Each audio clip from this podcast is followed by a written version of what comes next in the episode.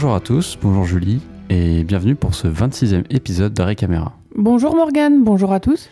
Pour commencer, on souhaitait parler des films dont on ne parle pas d'habitude euh, dans Arrêt Caméra, c'est-à-dire les films de patrimoine, parce que cette semaine, euh, la semaine du 25, enfin, parce que c'était mercredi, la sortie des films, le 25, euh, les films d'horreur notamment, il y en a pas mal des films de patrimoine qu'on a pu voir et qui sont ressortis, euh, Morgan, à l'occasion d'Halloween. Enfin, pour rappel, parce que tout le monde ne sait pas forcément ce que c'est en termes de définition, euh, un film de patrimoine. Donc, je pense qu'on peut dire qu'un film qui a plus de 20 ans d'âge, c'est-à-dire qui est sorti il y a plus de 20 ans, est un film de patrimoine. Il, me semble que normalement c'est 10 ans, mais. 10 euh, ans? Ouais, il faudrait qu'on qu'on regarde la définition exacte. C'est possible. Mais allez, disons 20 ans, au moins on a forcément juste. Et donc il y en a deux, Morgan, que tu as notamment euh, chroniqué par écrit pour euh, le site Chaos Reign, qui sont sortis là euh, par Potemkin, deux films japonais du même réalisateur. Euh, Kaneto Shindo, oui, euh, réalisateur euh, prolifique qui a fait plus d'une quarantaine, voire cinquantaine de films, je crois, dans sa carrière.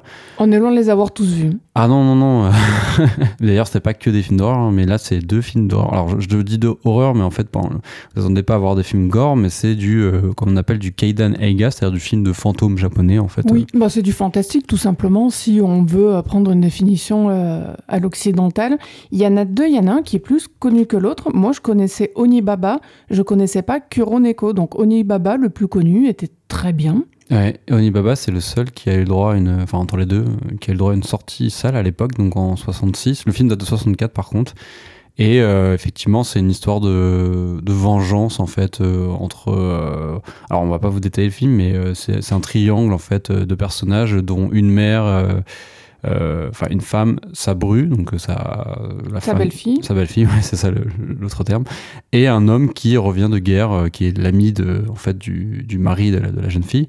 sauf que le, mari est décédé et en fait, voilà, il y, a une tension sexuelle, un désir qui va naître entre la, la jeune fille et le, et le soi-disant ami. Et, Ce qui ne fait pas la mère, parce qu'en fait, ça lui fait prendre, pardon, courir le risque de se retrouver toute seule donc, euh, par rapport à ça, euh, elle décide euh, de se débarrasser autant que faire se peut de ces histoires-là pour pouvoir rester tranquille avec sa bru.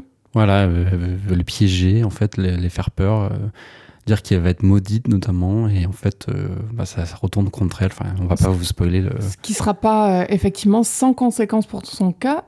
actrice dont j'ai oublié le nom, mais qui est la femme du réalisateur et qu'on retrouve également euh, dans un rôle pas tout à fait similaire, mais avec des similitudes quand même, dans donc l'autre film de patrimoine sorti par euh, Potemkin du même réalisateur qui est Kuroneko. Ouais, alors l'actrice c'est Nobuko Otoa.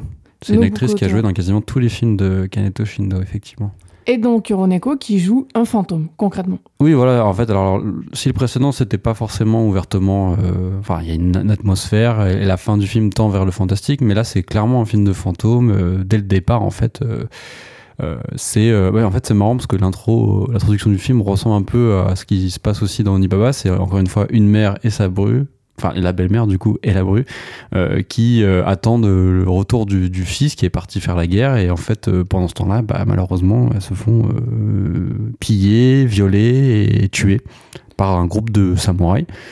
samouraïs errants. oui, qu'elles reviennent du coup se venger en étant, en ayant pactisé, je pense qu'on peut le dire comme ça, Morgan, avec euh, l'esprit euh, de chat. En fait, c'est les Baken Neko, effectivement, c'est des histoires de, de, chats euh, frappeurs, enfin des, des, yokai en fait, ça fait partie du, du, du, bestiaire des yokai, donc les, les créatures. les monstres japonais, on peut dire, c'est les créatures japonaises, c'est le, terme est plus exact. Exactement, que vous connaissez notamment à travers le cinéma peut-être de Miyazaki, on en voit beaucoup des yokai chez Miyazaki, et en fait, oui, des chats en fait qui, bah, pour le coup, elles lèchent le, corps des, des, victimes, et en fait, d'un coup, ça crée une, une sorte de pacte, et en fait, elles jurent de se venger de, tous les samouraïs qu'elle croise.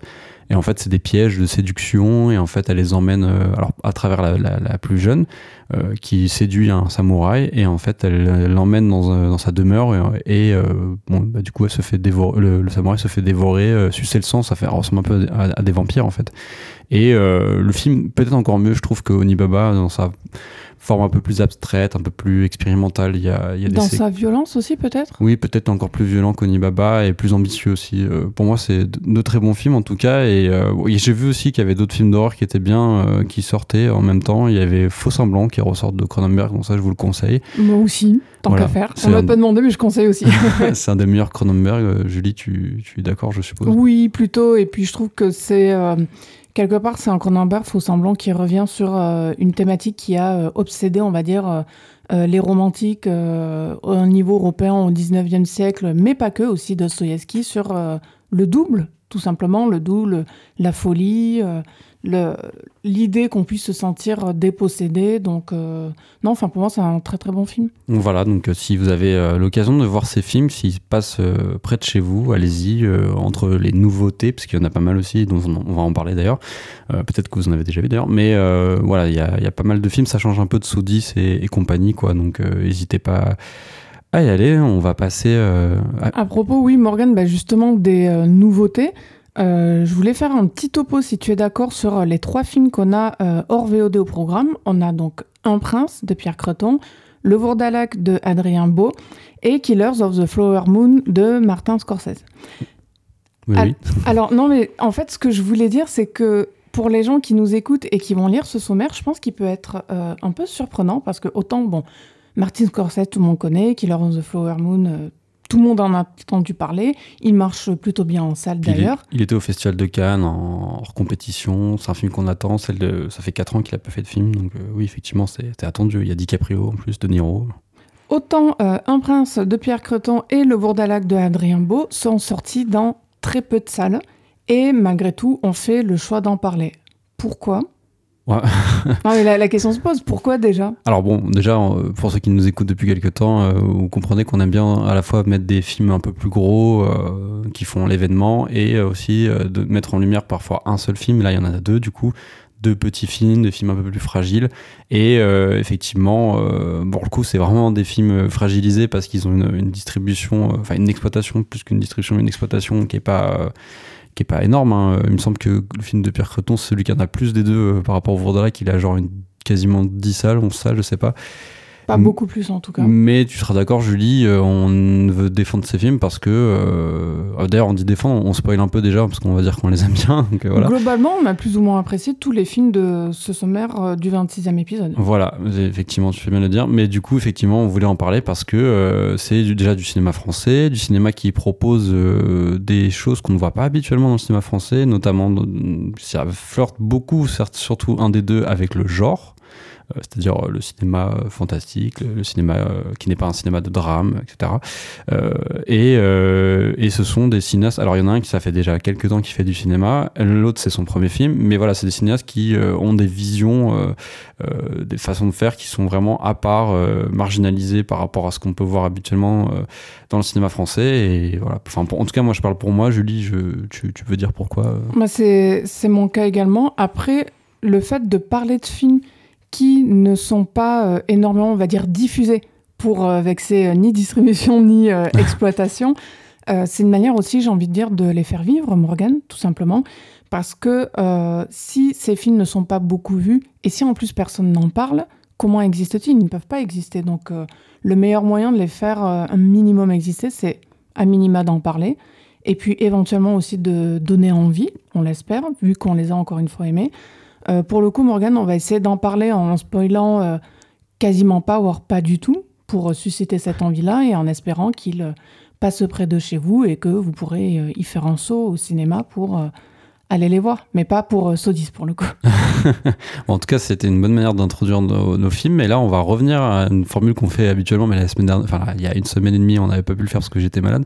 Euh, le sujet qui fâche, qui, encore une fois, en, comment dire, euh, qui va avec la période actuelle, donc pré-Halloween, Halloween, c'est, d'ailleurs, on l'avait déjà dit, je crois, on avait dit quel sujet ce serait, c'est un topo sur les films d'horreur contemporains. est-ce qu'ils sont nuls ou est-ce qu'ils sont bien? Alors, ça, va se concentrer surtout sur le le, cinéma d'horreur post-2020, parce qu'on va essayer en fait de... On est déjà en 2023, d'avoir une vision de qu'est-ce qui se passe dans le cinéma d'horreur contemporain. Euh, est-ce qu'on peut tirer un trait euh, sur euh, ces films-là Est-ce qu'ils étaient bien ou pas voilà, Est-ce qu'il y a des choses qui reviennent tout le temps? Bref, on va essayer de, de brasser un petit peu ça, Morgan Allez, c'est parti.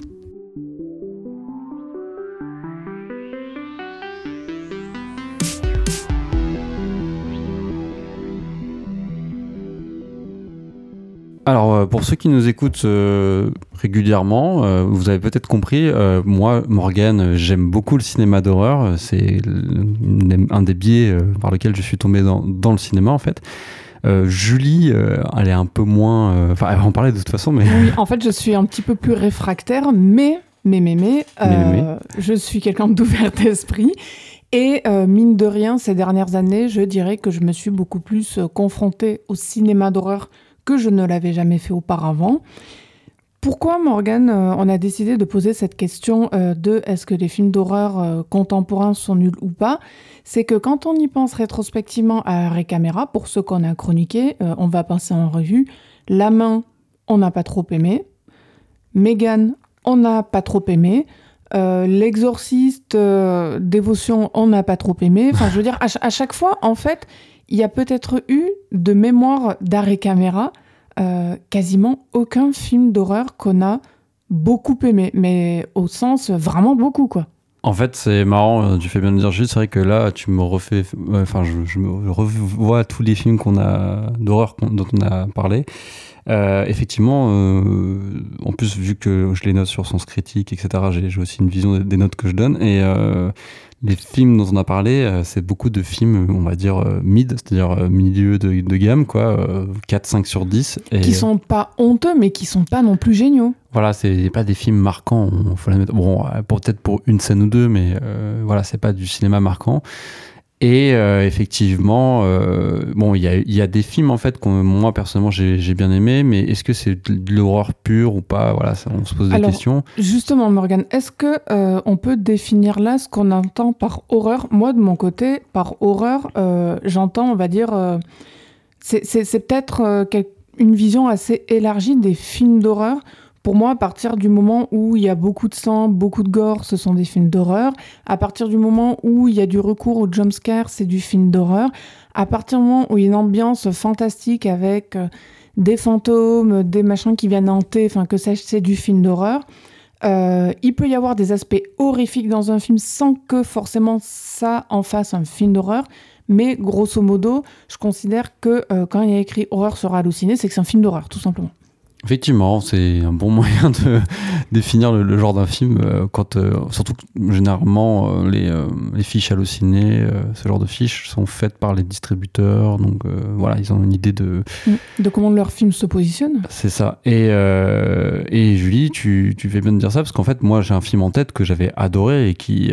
Est-ce que c'est un film d'horreur ou pas Mais en tout cas, il, il y a des scènes horrifiques. Nope de Jordan Peele, par exemple. Mais voilà, c'est un film qui pour moi, c'est un film d'horreur. Voilà, pour moi, c'est un film d'horreur aussi, mais c'est pas un pur film d'horreur comme peut l'être euh, L'Exorciste, Dévotion, ou. Euh, parce qu'il y a une intrigue aussi de. Enfin, c'est un film de science-fiction déjà aussi, enfin, mm. voilà. Mais avec des éléments horrifiques. Mais de toute façon, je pense qu'on peut dire qu'un film est un film d'horreur sans qu'il soit nécessairement à 100% un film d'horreur. En revanche, bon, s'il est à zéro, c'est juste pas un film d'horreur.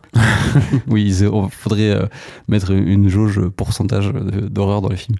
Mais effectivement, euh, ça fait aussi se poser la question euh, c'est quoi l'horreur des années 2020 en fait? Parce que on est à une époque où moi, quand j'ai commencé à regarder les films d'horreur, c'était grâce à ma mère qui soit achetait des DVD, soit on louait des films au vidéoclub. C'était un genre marginalisé aussi à cette époque-là, enfin plus qu'il ne l'est aujourd'hui. En fait, je sais pas si c'était tellement marginalisé, Julie, mais c'est parce que mine de rien, euh, il y avait quand même un sacré rayon au vidéoclub, par exemple, et puis il y avait des succès en salle. Hein. C'était pas. Puis les années 80, années 90 aussi, ça a été une grosse période pour le cinéma d'horreur. Les années 2000, ça a été les, beaucoup de remakes en fait, de films américains, La Cogne des Yeux, Les Massacres à tronçonneuse, Vendredi 13. Donc ça revenait aux classiques des années 70-80 de l'horreur. Et 2010, on en a parlé, il y avait le sujet notamment euh, l'Elevated Horror, ce genre d'horreur-là. On, a aussi passé par le, comment ça s'appelle, fan footage, dont on a parlé plusieurs fois aussi sur, dans Rick Camera, parce qu'il y a beaucoup de films qui continuent à sortir d'ailleurs du fan footage. Il y a beaucoup de fan footage par an. Et justement, voilà, c'est là où je voulais en venir, c'est que euh, si à l'époque euh, l'approche de l'horreur euh, se résumait aux sorties DVD et cinéma, maintenant avec l'arrivée des plateformes, et, encore plus des plateformes qui elles-mêmes produisent des films, on se rend compte qu'il y a effectivement Netflix qui produit leur contingent de, films d'horreur par an, souvent pour alimenter la, la, plateforme au moment où c'est propre, c'est-à-dire Halloween, octobre, novembre. Et euh, bon, Prime Video fait pareil. Euh, et, euh, et, aussi, du coup, il y a pas mal de films qui sont faits dans des canaux un peu indépendants et qui se retrouvent achetés par des plateformes. Exact. pour en parler de l'horreur du coup récente, disons au-delà de 2020, avant de débattre sur si, en gros, il y a des films qui sont pas bien ou bien, moi, je, je pense qu'il il y a beaucoup, beaucoup euh, de déchets, pardon de dire comme ça. Enfin, je ne devrais pas dire déchets parce que c'est très péjoratif euh, comme terme, euh, plutôt rebut. C'est-à-dire qu'il y, a beaucoup de films qui sont estampillés films d'horreur, mais qui, je trouve, ne contiennent pas suffisamment de cinéma en eux-mêmes pour être vraiment valorisés. Mais donc, en dehors des plateformes, donc de Netflix, de Prime, et de plateformes qui récupèrent des exclusivités comme la plateforme de VOD française Shadows, il y a donc des films d'horreur en salle et euh, une bonne proportion donc qui sortent sous euh, certains distributeurs bien identifiés. Je pense notamment Morgan à A24 dont on a parlé. Euh, mais qui sortent, enfin A24, c'est ils produisent aussi des films d'horreur et ils, distribuent, mais ils distribuent, pas en France. Hein, non, non, non, non, Mais disons que on a des films produits par A24 S&P Horror qui sortent en France.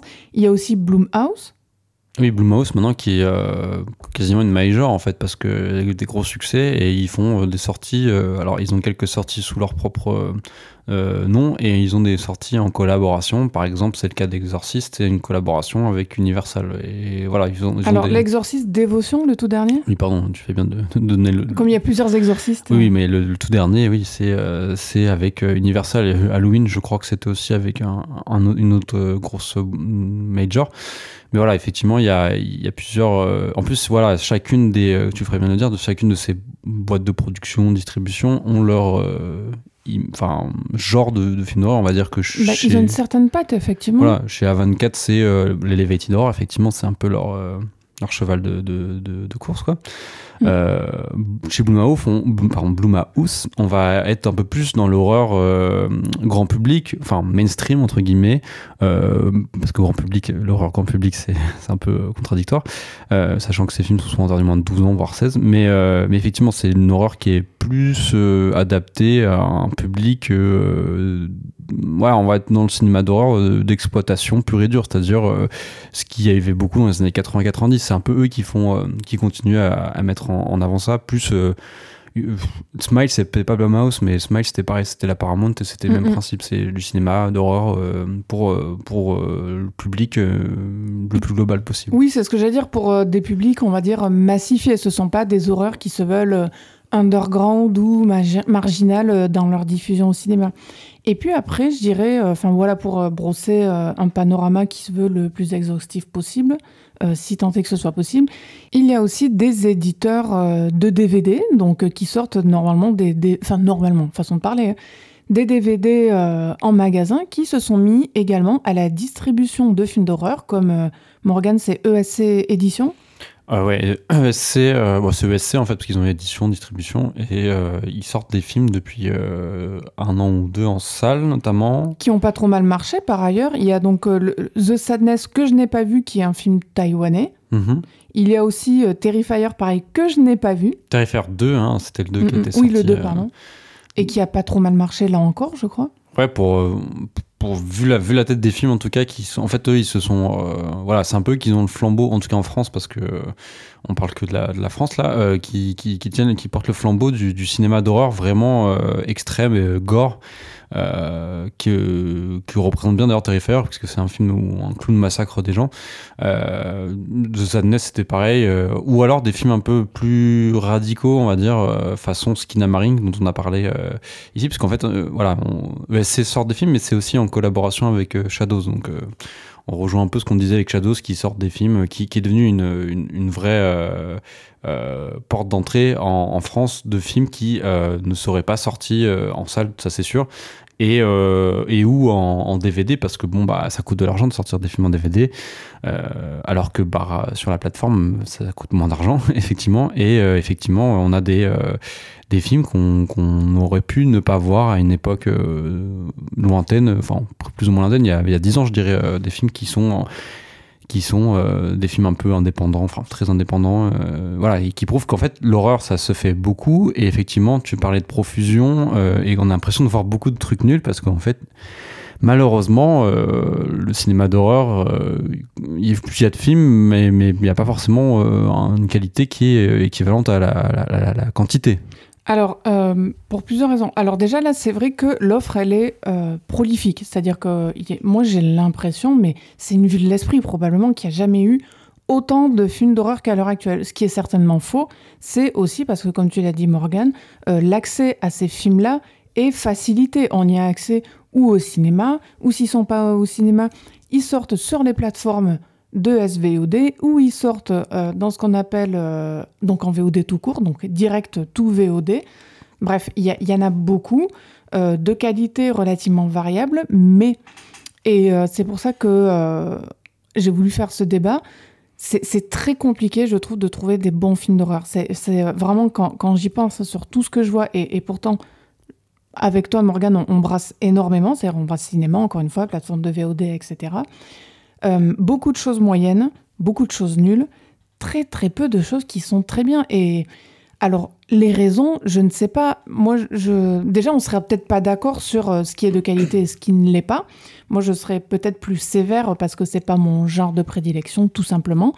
Euh, mais quand j'ai essayé de réfléchir à pourquoi il n'y avait pas de qualité, je me dis, c'est peut-être pour des questions de budget, parce que souvent l'horreur euh, ça peut être euh, je, dis peut-être n'importe quoi hein, mais disons que c'est euh, potentiellement des films qui sont plus fauchés qui réunissent moins de moyens parce que c'est difficile de faire venir les euh, sur des projets comme ça qui peuvent être potentiellement clivants. Donc qui dit clivant dit moins d'individus de, de, de sociétés prêtes à mettre un billet sur euh, la production d'un film et donc euh, qui dit moins d'argent pour la production, potentiellement moins d'argent pour la distribution, le relais, la publicité, etc., etc.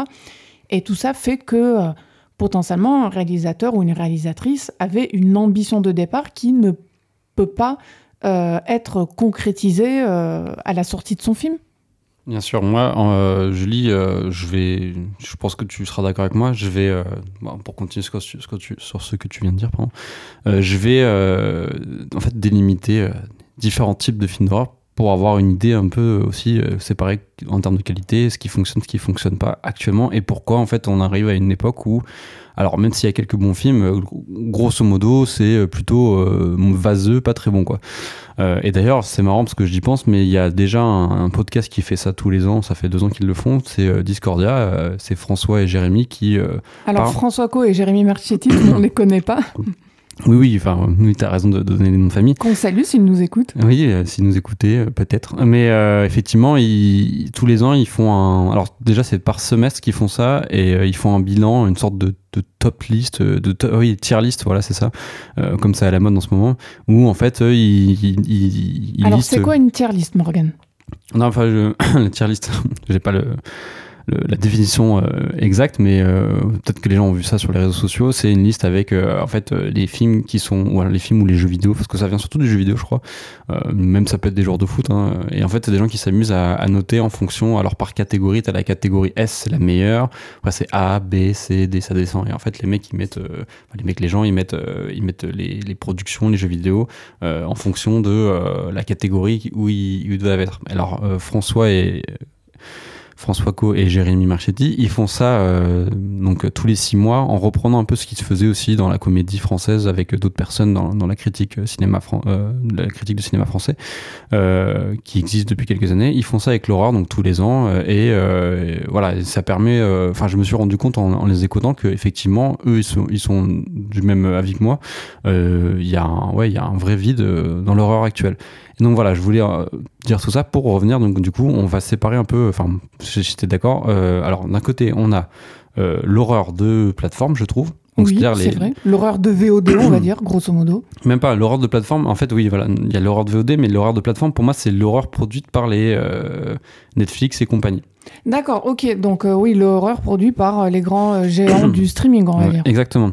Ensuite, il y a l'horreur effectivement de la VOD, c'est-à-dire en fait c'est l'horreur indé, mais vraiment indé basse. un défauché. Un défauché avec. Super néologisme. avec des, des, des productions où on sent qu'il n'y a pas beaucoup d'argent. Ça ne veut pas dire que c'est négatif. Hein. Attention, des fois c'est l'argent moins il y en a, plus on trouve des meilleures idées. Ensuite, euh, donc ça fait deux catégories. La troisième catégorie, ce serait l'horreur euh, de studio, donc les grosses machines qui sortent en salle. Euh, et ensuite, l'horreur arty festival. Donc on va dire l'horreur alternative. Ouais, alors il y a A24, mais il y a aussi ce qu'on peut voir en festival de, cinéma. Il y a... Les Bloomhouse, on peut les mettre quelque part là-dedans Non, non c'est plutôt studio, moi. Tu dirais plutôt studio parce que moi je les mettrais pas forcément au même niveau que de la Paramount, mais je m'y connais moins. Euh, oui, alors c'est ah si c'est des budgets quand même assez similaires. Hein. Smile par exemple, ça a dû coûter 15 millions. Les films Blumhouse. Je pensais que ça avait coûté plus. Non non, les, les films Blumhouse c'est à peu près à ce niveau. Et donc, si on regarde, en fait, c'est un peu ce qui prédomine, donc ces quatre euh, sections différentes, sachant qu'après, on peut aller encore plus loin, on peut faire des sous-genres. Par exemple, dans les horreurs indépendantes, il y a l'horreur extrême, donc, euh, dont on a un peu parlé avec euh, The Sadness et Terrifier. Il y a les sound footage qui continuent, qui d'ailleurs sont encore plus à la mode qu'auparavant. ah oui, c'est carrément à la mode, les found footage. Je sais pas combien il y en a qui sortent par an, mais peut-être si nous on a connaissance de un ou deux, en vrai, il y en a beaucoup plus. Bah ouais, c'est ça, Julie. Et en fait, ce que je me dis, c'est en regardant ces quatre catégories, il y a là où le, bas blesse, euh, pour moi, c'est même pas forcément une question d'argent. Donc, euh, comme tu, tu disais, c'est en fait, il y a, y a, une absence totale d'auteur, en fait. Oui, de vision artistique. Exactement. On, a du mal à. Il n'y a pas du cinéma d'auteur dans l'horreur actuelle. Ouais, enfin. Ou quasiment pas. Ouais, on va pas dire qu'il n'y en a pas, mais ça manque en Donc, tout il y en a chez qui, Morgan Par exemple, selon toi hein ah bah tu seras pas d'accord mais non non mais si te dénonce c'est Jordan Peele pour moi c'est un des rares auteurs euh, de, cinéma d'horreur. Ari Aster Ari Aster oui ça c'est clair et net. Euh, il y a qui d'autre? Il y a hum, Attends. David Gordon Green, oui ou non Alors pour moi, c'est pas un auteur d'horreur, d'ailleurs je l'avais dit dans l'épisode de. Alors oui, c'est euh, David Gordon Green, c'est lui qui a fait la dernière trilogie euh, des Halloween, donc, et l'exorciste euh, Dévotion, dont on a parlé dans le précédent épisode d'Arrêt Caméra. Voilà, et j'avais dit dans cet épisode, je dis que pour moi, Gordon Green, c'est pas un bon cinéaste d'horreur. Voilà. Donc pour moi, c'est un c'est peut-être un auteur, mais en tout cas, c'est pas un auteur d'horreur, donc c'est un peu. Et quelqu'un comme la réalisatrice Julia Ducournau? Bah, Julia Ducournau, justement, qui ferait partie peut-être de l'horreur arty. Mhm. Bon, c'est un peu euh, un, nom un peu bâtard parce qu'en plus ça fait du cinéma en France donc c'est encore différent on aurait pu parler de l'horreur en France euh, euh, peut-être qu'on le fera en prochain épisode d'arrêt caméra. Voilà peut-être ça serait ça serait pas mal. Mais en tout cas elle a fait du cinéma voilà du cinéma d'horreur de festival en tout cas. Et Juliette Ducournau oui effectivement c'est une autrice hein, d'ailleurs elle a une palme d'or enfin je veux dire elle a une patte c'est le body horror qu'elle fait donc voilà elle a, elle a, un style. Après elle a fait que deux films donc c'est encore difficile de, de savoir si c'est si suffisant pour à un auteur, mais en tout cas, pour moi, mais mes de yeux. De notre côté, j'ai envie de dire, Morgan, bon, qu'on aime ou qu'on n'aime pas les films de Julia Ducournau, on reconnaît sa patte. Tout à fait. Et, c'est peut-être ça qui définit l'auteur. Et en fait, c'est ça qui est bien avec ces films-là, même si j'aime pas forcément Julia Ducournau, au moins je trouve que quand je vais voir ces films, j'ai l'impression de voir du cinéma euh, avec une vision, avec euh, une vision réalisatrice. Et euh, je préfère voir mille fois ça que de voir des taubes qu'on peut se taper souvent. En fait, le problème que je trouve actuellement dans le cinéma d'or, c'est que c'est quand même du cinéma de producteur, en fait, plus que du cinéma d'auteur. Euh, et, en fait, c'est un truc qui existe depuis, longtemps hein, en soi, mais euh, par exemple, Roger Corman, euh, producteur illustre de cinéma d'exploitation dans les années 50-60, qui a lancé des jeunes réalisateurs comme Coppola et James Cameron. Euh, c'était du cinéma de, de producteur parce que il avait un peu une vision euh, globale. C'est lui un peu, c'était un peu lui qui dirigeait tout ça. Mais euh, effectivement, il y avait des jeunes auteurs qui mettaient en lumière. Alors qu'aujourd'hui, je trouve qu'on est peut-être un peu trop dans un cinéma de producteur où on, qu'on peut voir aussi dans les, chez les Marvel, par exemple, c'est du cinéma de producteur où les auteurs en fait sont doivent suivre un cahier des charges. Alors justement, venons-en à ce cahier des charges.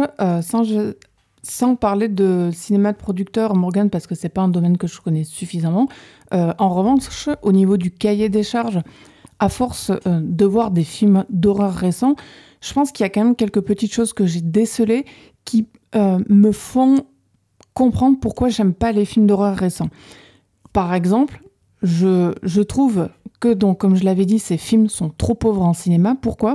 Parce qu'ils ont recours systématiquement, on, parle vraiment de, systématisme, euh, à euh, des effets qui sont aux antipodes du cinéma. Concrètement, par exemple, les jumpscares. Je trouve qu'il y a trop de jumpscares dans le cinéma d'horreur actuel. Je pense que mettre 20 jumpscares dans un film n'est pas nécessaire. Et, vraiment, pour moi, c'est un cache-misère de l'horreur. On peut faire de l'horreur sans jumpscare. Et justement, pourquoi je dis ça? C'est que initialement, donc je parle d'il y a quelques années, je n'aimais pas les films d'horreur parce que je croyais que les films d'horreur comportaient que des jumpscares. Puis j'ai découvert qu'il y avait des tas de films d'horreur différents, mais que ceux que potentiellement je pouvais aimer, non seulement c'était pas ceux qui étaient massivement diffusés, mais que dans ceux qui étaient massivement diffusés, je ne m'y retrouvais pas parce que ce ne sont pas des films qui ont des identités suffisamment distinctes. Et on en revient euh, à cet endroit-là, Morgane, à ce que tu disais sur le cinéma d'auteur. En dehors des jumpscares pour, euh, on va dire, euh, la checklist, euh, il y a, bon, moi j'ai envie de dire, des scénarios un petit peu pauvres, des personnages en vrac hein, qui font plus, comment dire, office de catalyseur, qui ont des personnalités, on s'intéresse pas forcément à eux.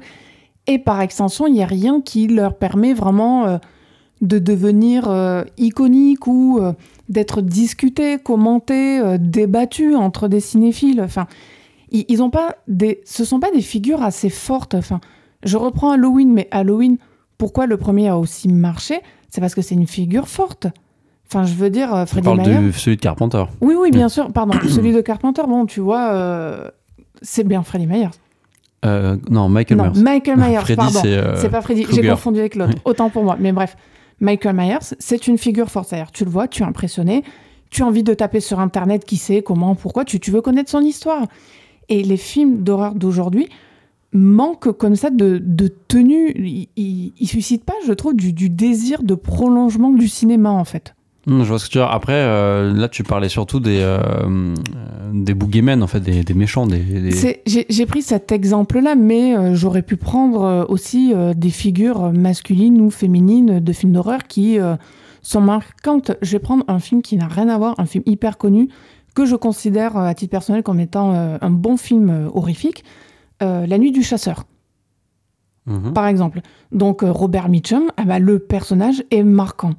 C'est pas un boogeyman, mais il est marquant, il a une personnalité, il a, il a une psychologie qui se veut complexe aujourd'hui. Tous les films d'horreur que je vois, je, pour moi, les personnages sont interchangeables. C'est-à-dire que euh, le personnage que je vais voir chez Megan, je vais pouvoir revoir le même dans Smile, je vais pouvoir revoir le même dans un autre film. Et j'ai pas comme ça d'identité qui est suffisamment forte pour que le film euh, réussisse à euh, sortir de l'ornière.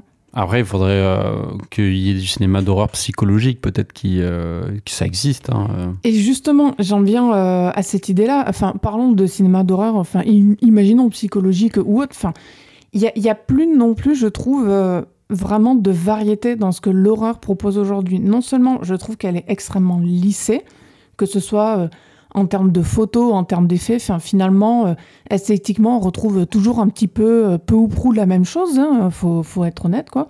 Et, pas seulement au niveau du cinéma américain, c'est-à-dire que culturellement, tout tend à se confondre que ce soit un film d'horreur américain ou un film d'horreur coréen ou euh, un film d'horreur français avec beaucoup de moyens, bon, bah, tout, tout, se confond. Et en même temps, je, je crois que, en termes de masse, il y a euh, les, spectateurs, ils veulent ça en fait. Ils, ils veulent pas trop des choses qui, les perturbent paradoxalement en horreur, alors que l'horreur est censée être un genre qui bouscule. Ils veulent quand même euh, leur zone de confort. Et c'est peut-être pour ça qu'on a des productions qui sont aussi lisses. Effectivement. Alors après, euh, Julie, là, tu parles des productions, euh, je pense surtout des productions à gros budget parce que Oui, oui, paradoxalement, euh, alors je vais peut-être d'abord euh, terminer ce que je- voulais dire par rapport à ça. Les, cro- les, les productions à gros budget, si elles sont plus lisses qu'auparavant, je crois aussi que c'est un besoin des studios.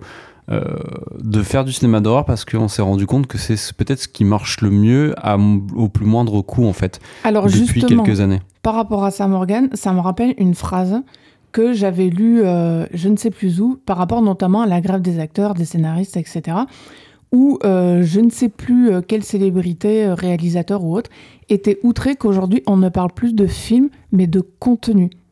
Parce qu'on parle de contenu, parce qu'ils sont numérisés, parce qu'ils sont sur Internet, parce qu'ils sont euh, à destination des, éventuellement des plateformes VOD, bref. Eh ben, je, je pense que euh, on est clairement dans euh, un glissement au niveau du cinéma. C'est-à-dire que les films d'horreur, justement, de ces studios qui sont lissés, pour moi, ce- on n'est plus au stade du film d'horreur, on est au stade du contenu. Oui, ils, sont aussi frappés par euh, cette, cette menace-là, ouais. C'est ça. Après, moi, je, voilà ce que je voulais dire, euh, parce que je voulais juste terminer ça. Euh, le cinéma, euh, paradoxalement, le cinéma vraiment indépendant, cheap, hein, on peut dire pauvre, d'horreur, je trouve qu'il fait quand même de temps en temps preuve de. de débrouille en fait et alors ce qui fait que c'est des films un peu bancals et, euh, et brinque-ballants en fait qui sont jamais parfaits mais qui parviennent quand même parfois à avoir des idées, euh, notamment. euh, alors, c'est plus souvent des films malins que des films euh, géniaux. Je pense notamment à Something in the Dirt, dont on avait parlé, euh, qui est pas un vrai film d'horreur en soi, mais si, quand même, y ça, reste quand même un film euh, déjà fait par des cinéastes qui ont fait des films d'horreur auparavant, et qui. euh, euh, Justine Benson et Aaron Moorhead, et qui, euh, voilà, euh, se débrouillent avec vraiment le budget le, plus pauvre possible pour ensuite euh, développer une histoire quand même avec des, ramifications euh, horrifiques qui, ça fonctionne Deadstream par exemple alors là c'est marrant parce que là je parle de films qui sont des phone footage en fait mais Et Euh. qui sortent directement en VOD en France. oui parce que euh, en France il n'y a pas de public pour ça euh, c'est fini les, les phone footage ça sort plus en salle Euh, y a quand même, ça intéresse ça intéresse que les amoureux de, de l'horreur qui aussi d'ailleurs sont, enfin, sont séparés en deux parce qu'il y a une partie du public qui déteste les phone footage et une partie du public qui adore donc en fait c'est pour ça Et qui aiment creuser, Morgan aussi. Ce- les gens qui aiment, ce Oui. sont euh, des gens qui aiment, encore une fois, creuser dans le petit film que personne n'a vu, la pépite potentielle, mais il n'y en a pas beaucoup. Tout à fait. Donc Deadstream, par exemple, euh, qui est sorti en fin d'année dernière euh, sur des plateformes, il est sorti sur OCS et sur Shadows, euh, peut-être en DVD, je ne sais pas. Euh, voilà, pareil, c'était un film où on, voit un streamer de Twitch, je crois, qui part visiter une maison hantée et ça, et ça se passe mal. Et le film est assez hilarant et, horrifique. Ça ra- ravive un peu ce que pouvait être Evil Dead, par exemple, et euh, de Sam Raimi. Et euh, effectivement, voilà, on, est quand même dans des, des- des films d'horreur qui sont euh, débrouillards et qui gardent quand même ce flambeau-là du, du film d'horreur euh, que, que, pouvait être dans les années 80-90 avant vraiment euh, que les majors s'emparent de ça euh, avec un savoir-faire. Mais effectivement, peut-être que ça manque encore une fois de vrais génies comme on pouvait voir apparaître dans les années 70 justement et années 80. Euh, des John Carpenter, des Wes Craven, des euh, Toby Hooper, des euh, Fred Walton, Oui, ce genre que de gens-là. j'allais dire, Morgan Friend Walton, par exemple, qu'on a découvert récemment. Là encore, j'en reviens à ce que je disais, notamment sur les jumpscares, mais quand euh, on a regardé, toi et moi, Terreur sur la ligne, qui a inspiré pour sa scène d'introduction euh, les films euh, Scream, j'ai été frappée par, on va dire, l'ensemble du film, dans le sens où je me suis dit, mais c'est un film d'horreur avec si peu d'effets, au final. Il y a si peu d'effets, c'est-à-dire que l'horreur est suscitée non pas par des effets, mais par de la mise en scène. Et, euh, c'est ça vraiment qui manque au film d'horreur récent, c'est qu'il n'y a pas une mise en scène qui est excellente. Elle existe, mais elle n'est pas suffisamment riche, donc elle est beaucoup trop pauvre. Et euh, pour la masquer, on fait quoi? On met du jumpscare, on met euh, du body horror. Alors ça aussi, c'est un truc euh, qui pour moi euh, est récurrent depuis, on va dire, dans les années 2020 euh, dans les films d'horreur.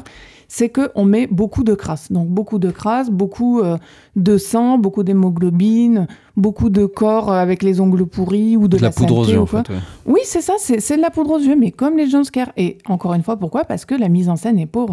Et j'irai même plus loin, c'est pas que la mise en scène, c'est ce qui fait aussi partie de la mise en scène, entre autres, ce sont les cadrages.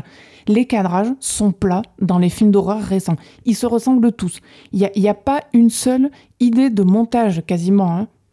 Même Nope, si je l'ai pas aimé, à ce niveau-là, il, il est mieux. Enfin, je veux dire, je suis obligée de reconnaître qu'il est mieux.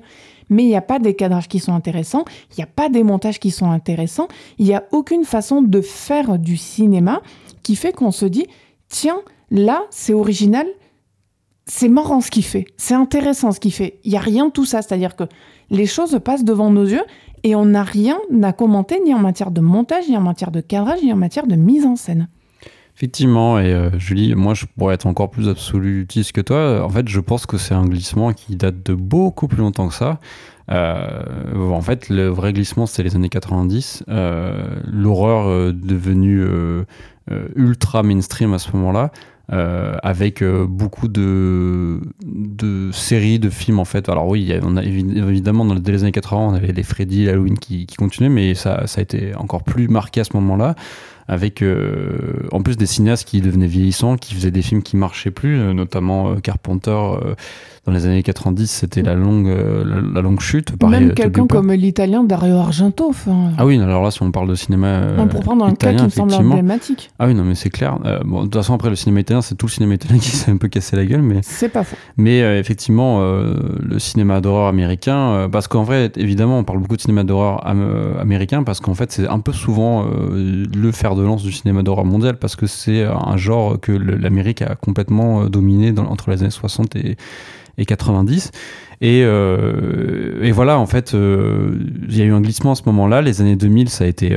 Il y en a pour beaucoup, ils disent que c'est la pire décennie. Moi, je trouve qu'il y avait quand même encore des bons films qui se faisaient. Et effectivement, c'est le début des remakes. Donc, on sent quand même que c'est le début de la fin. Les remakes qui touchent à peu près toutes les strates, on va dire, du cinéma, mais en particulier le cinéma d'horreur. Bah, effectivement, dans les années 2000, ça a été euh, euh, toutes les franchises de slasher qui ont été euh, refaites au cinéma. ça, a été, ça a touché ça facilement parce qu'en plus, c'était une manière de, faire de la thune sur des films qui étaient déjà sortis auparavant, qui avaient déjà été des succès.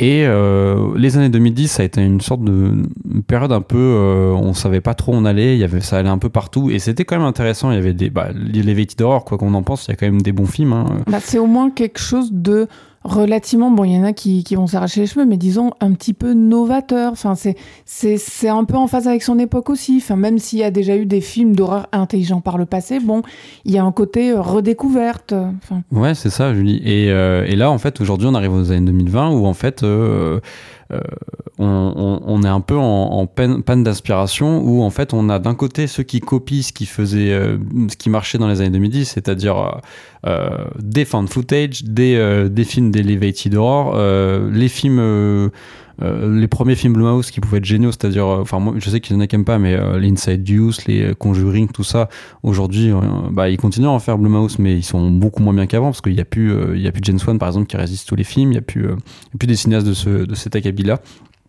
Et, euh, et à côté, euh, effectivement, bah, tout le monde veut faire des films d'horreur, j'ai l'impression, dans l'indépendant. Donc, ils font tous des, des, des, films qui se ressemblent à peu près tous, euh, avec toujours un peu les mêmes effets de, pour impressionner, mais qui sont pas très intéressants. Et, et finalement, je me, je me rends compte que ça a toujours été comme ça, le cinéma d'horreur, même dans les années 80, il y avait beaucoup de merde. C'est juste que au moins à l'époque, il y avait des, des, auteurs, et là aujourd'hui. Il y avait une alternative, voilà, qui était, on va dire créés par ces auteurs-là. Voilà, mais ils étaient beaucoup plus présents, beaucoup plus mm. nombreux. Et Aujourd'hui, ils ont disparu quasiment. Enfin, voilà. ils sont en train de mourir. Hein. Et j'irai même plus loin, pardon Morgan, mais euh, non seulement tu as raison, ils sont en train de mourir. Bon, ils existent, mais ils sont en train de mourir. Mais pire, c'est que ce sont pas leurs films qui marchent le mieux en matière d'horreur.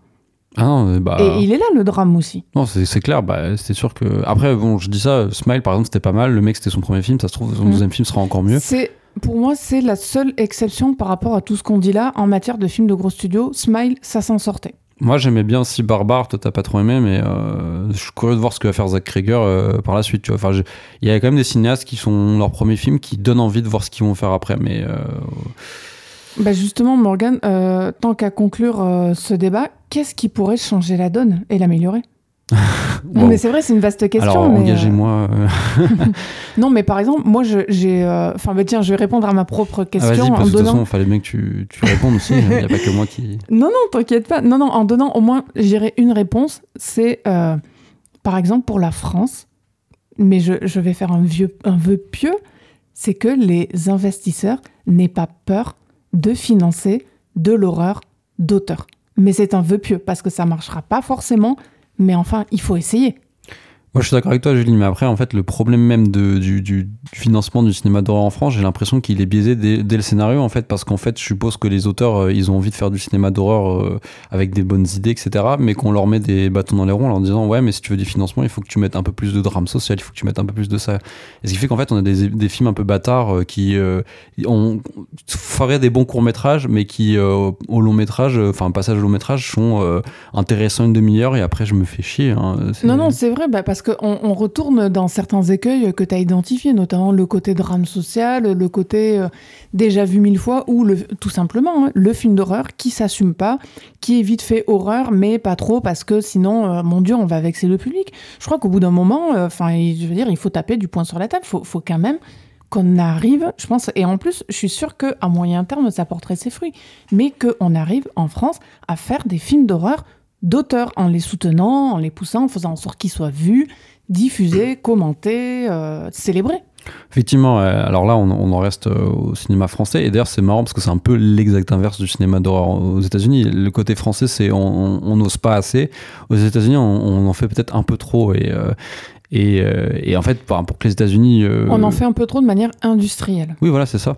Excuse-moi, c'était pas, pas clair. Il y a un côté un peu usine, quoi. Ça sort de partout, de, de tous les endroits possibles. euh, et en fait, ça, alors quand c'est Netflix, c'est trop lisse. Quand c'est Hollywood, c'est trop standardisé. Quand c'est les films indépendants, Quand c'est A24, désolé, mais c'est un peu trop plat, je trouve. ouais, un peu trop péteux aussi. Enfin, Oui, non, mais c'est vrai, je suis désolée, mais c'est vrai. Voilà, et, euh, et quand c'est euh, les films indépendants, euh, bah, ça manque de thunes, c'est c'est gentil, c'est sympa, il y, a des- y a des bonnes idées, des bonnes scènes qui vont te rester. Malheureusement, ça manque en, d'ampleur. Et en fait, voilà, on, on a une période un peu vaseuse. Alors peut-être qu'il y, a- il y a des gens qui vont réussir à s'imposer, notamment à Hollywood. Peut-être On le leur souhaite. Hein. Zach Krieger, euh, voilà, j'en parlais juste avant, euh, Julie, mais peut-être que lui, son deuxième film, euh, bah, sera encore mieux que Barbare, et euh, parce qu'il a du, du talent. Ou David Bruckner, qui, moi, j'ai pas vu son Hellraiser, les gens ont pas trop aimé parce que c'était peut-être un peu trop sérieux, un peu trop sombre. Euh, ça manquait un peu de folie, comme dans le film de Clive Barker, qui est en fait c'est un remake. Euh, c'est un en fait je sais pas si c'est un remake ou une suite Legacy on l'a pas vu, mais on le, on le verra. Mais David Bruckner a fait d'autres films avant qui étaient intéressants, La proie du nombre, Rituel. Euh, et lui, par exemple, je suis quasiment sûr qu'il pourra faire un très bon film d'horreur un jour. C'est juste que euh, euh, il faudra qu'il ait les projets, en fait, qu'il ait les possibilités de les faire. Donc, euh, on espère en tout cas que euh, le cinéma d'horreur n'est pas en train de vivre un peu ce qui, ce qui, ce qui arrivait à pas mal de genres, notamment le western, c'est-à-dire une, une mise Une à mort. agonie, quelque part. Même si pour moi, je pense que le cinéma d'horreur, ça reste quand même un peu différent parce que les gens aiment avoir peur en fait. Donc, En matière de vœux pieux, Morgane, moi j'aimerais bien aussi retrouver euh, des scénarios qui soient pas tarte à la crème. Concrètement, par exemple, en France, j'adorerais qu'on ait de la folk horreur par rapport à euh, des mythes euh, régionaux. Je suis sûre qu'il y a de quoi faire. Euh, J'aimerais éventuellement voir ça aussi aux États-Unis, mais pas que.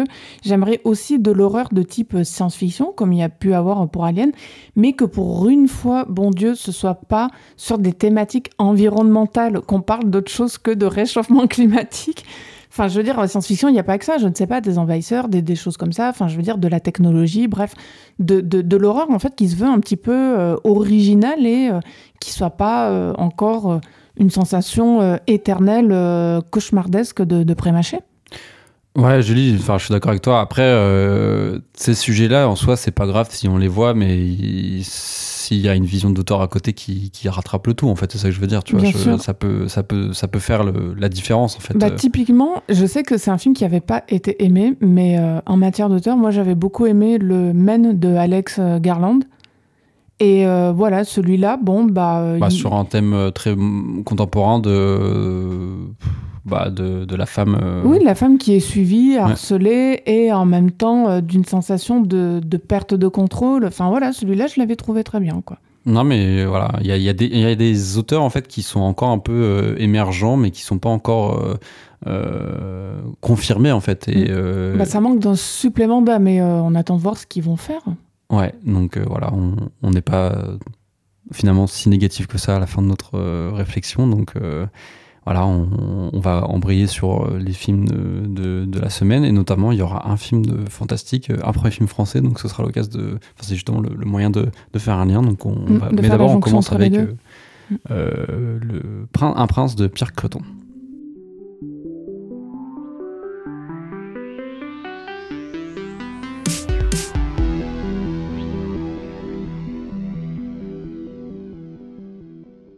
Distribué par JHR Film, Un Prince est le septième long métrage de Pierre Creton, euh, Creton, pardon, le quatrième à sortir en salle, parce qu'il y en a eu trois qui ne sont pas sortis en salle, mais je crois directement à la télévision. Tu vois, je le découvre, Morgan.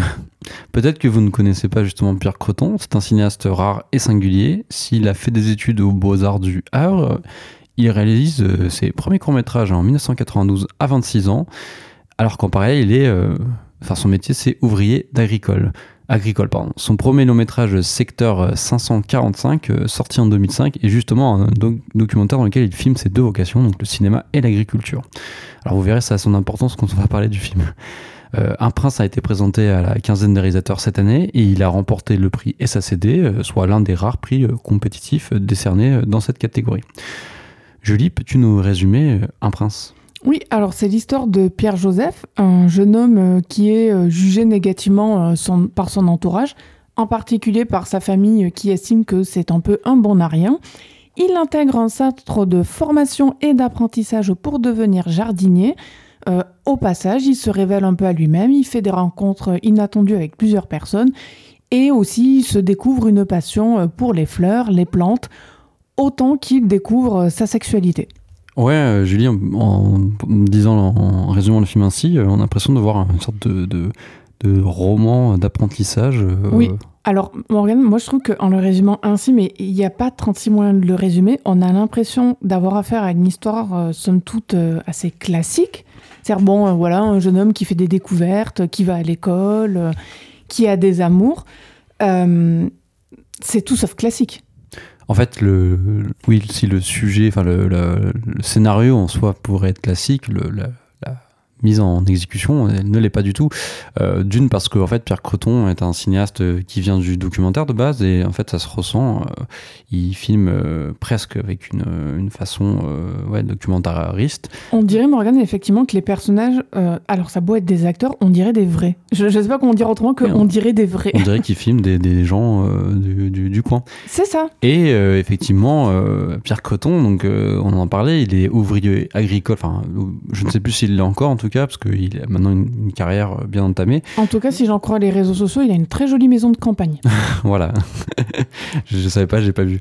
Mais ça m'étonne pas. Et euh, voilà, il a en tout cas une, longue carrière d'ouvrier agricole, en tout cas. Et euh, on sent que ça nourrit euh, à la fois son cinéma et notamment Un prince de Pierre Coton, parce qu'en fait, le, film en lui-même raconte l'histoire d'un jeune apprenti qui va lui-même devenir du coup ouvrier agricole par la suite, parce qu'en fait, on le suit sur plusieurs années. Et euh, effectivement, on a ce côté un peu euh, quasi autobiographique qu'on pourrait voir dans ce film. Alors, je ne vais pas prétendre connaître la vie de Pierre Creton, mais je suppose qu'il y a des éléments euh, autobiographiques, parce qu'il me semble que même dans Vatoto, son, pas son dernier film, mais celui d'avant encore, euh, il y avait, euh, enfin c'était un, documentaire inspiré, alors avec des éléments de fiction, euh, inspiré de des événements autobiographiques, d'événements réels que Pierre Creton connaissait. Et à savoir que Pierre Creton est un cinéaste qui a quasiment, je, je connais pas tous ses films, et enfin d'ailleurs je les ai pas, pas tous vus, a quasiment fait filmer que des films dans la même région, euh, donc la Normandie, mais encore plus euh, locale, c'est-à-dire le pays de Caux, en fait, qui est une sorte de, de, zone, euh, de, territoire, on va dire, en, Normandie, qui va, alors du, je crois que ça va du l'embouchure de la Seine, donc au niveau du, Havre, jusqu'à euh, Dieppe, je crois, au nord. non, le Tréport, pardon. C'est au-dessus des boucles de Seine, en fait. Et, et c'est une région agricole, surtout, et aussi avec les falaises d'Étretat. donc c'est très cinématographique aussi. On, on le devine, et puis ça a beaucoup été documenté, notamment dans la peinture, chez les impressionnistes. Il y a beaucoup de peintres qui, qui, qui peignaient ces ces, décors-là. Il y a beaucoup de maisons en fait chez les, artistes dans la, à la fin du 18e siècle, qui, 19e euh, pardon. Des peintures, j'allais dire qu'on peut retrouver. Euh, enfin moi, c'est un de mes musées préférés en France, euh, le, musée du Havre. Voilà, c'est une manière de voir de l'impressionnisme, y compris les plus grands noms, les Monet, les Millet, les choses comme ça. sans la queue du musée d'Orsay. Pour enchaîner sur Un prince Morgan, déjà moi il y a une chose qui m'a frappé dans le film, c'est que c'est un film avec des dispositifs très cinématographiques et à la fois original, pas, originaux. Pardon. Euh, par exemple, au début, j'étais euh, assez déstabilisée, en bien, pas euh, négativement, par le procédé utilisé par Pierre Creton pour la voix off. C'est-à-dire que concrètement, donc, il y a une voix off qui n'est pas celle des personnages du film. Enfin, c'est pas la même voix off.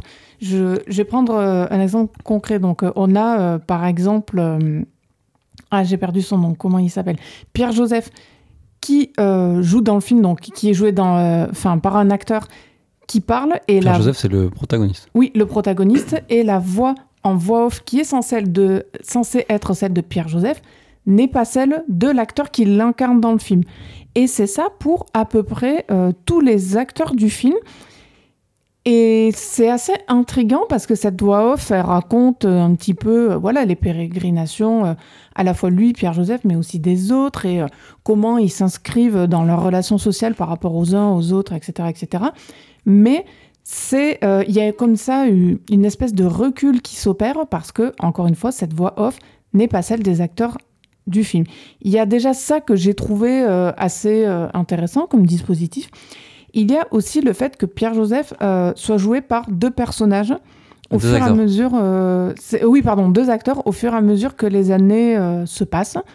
Donc en premier, on le voit euh, plutôt jeune. Bon, il est censé avoir, je crois, 16 ou 17 ans dans le tout film. Au début du film, en tout cas, ouais. C'est ça. bon, il est joué par un acteur qui a plus de 20 ans, mais c'est pas du tout problématique. Hein. Et une fois que les années se passent, il est joué par Pierre Creton lui-même. Effectivement, c'est d'ailleurs dans un, en fait c'est marrant la, transition euh, de, de, son âge, euh, son jeune âge à, l'âge, enfin on peut même pas parler d'âge adulte, mais à un âge de, de quarantenaire, cinquantenaire, euh, se fait de manière euh, en direct dans une scène où en fait on le voit allongé. Alors bon, parce qu'il faudra le, le dire, euh, l'éveil sexuel, c'est un gay, en fait, un homosexuel, mm, mm, mm. euh, qu'il a avec d'autres. Euh, donc, souvent en tant qu'apprenti, c'est avec des hommes âgés qui sont en fait ses patrons, entre guillemets, ou son professeur aussi. Et, je sais que, dit comme ça, Morgan, des gens qui nous écoutent, ils pourraient trouver que ça a l'air grivois ou, on va dire, négatif, que ça pose question. que Pierre Joseph soit avec des hommes plus âgés, si vous n'avez pas vu le film, les scènes sont vraiment très belles. Enfin, moi, ça m'a frappé. J'ai trouvé que Un prince, c'est un film qui donne envie de tomber amoureux. Il n'y a, pas beaucoup de, de, films de cinéma qui provoquent comme ça des, sentiments, euh, on va dire, assez forts. Ben voilà, celui-là donne envie de tomber amoureux. Il donne envie de vivre certaines choses. Enfin, voilà, quand, on le voit, enfin, ce sont des scènes très belles. Il y a, elles sont même pas tellement euh, sexuellement chargées ou trop érotiques ou euh, non, elles sont. Euh, c'est très particulier. Je ne sais pas comment il a fait, je ne sais pas comment il les a écrites ou comment il les a conçues, Pierre Creton. Mais ce sont des scènes euh, à caractère sexuel qui sont avant tout poétiques avant d'être strictement érotiques. Et ça, je l'ai très rarement vu au cinéma. Ouais, il y a un effet euh, assez novateur ouais, et, euh, puissant en fait de voir, de voir ces, ces images-là euh, de, de, de, sexe en fait. Enfin, c'est très très beau.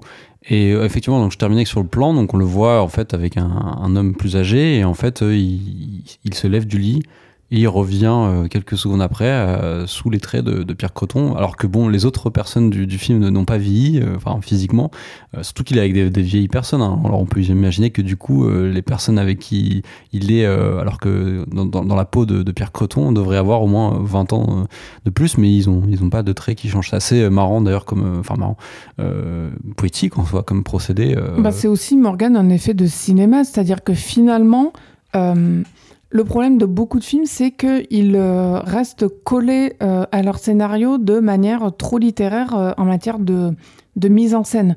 Là, rien qu'en faisant ça, en fait, Pierre Creton, il prouve que on peut faire des choses qu'on fait uniquement au cinéma, qu'on ne peut pas faire ailleurs, et que c'est justement permis parce qu'on est au cinéma. C'est ça, c'est des, En fait, il se joue de, des, normes en fait euh, constamment dans le film et euh, alors ça, ça, fait partie aussi du procédé de, la voix en soi. Le fait que ce soit une autre voix, alors surtout d'ailleurs c'est des voix d'acteurs connus. Il y a Mathieu Malric, je crois, euh, Grégory Gadebois, euh, je sais plus qui fait la femme, euh, enfin les voix féminines parce qu'il y a trois voix en fait différentes dans le film.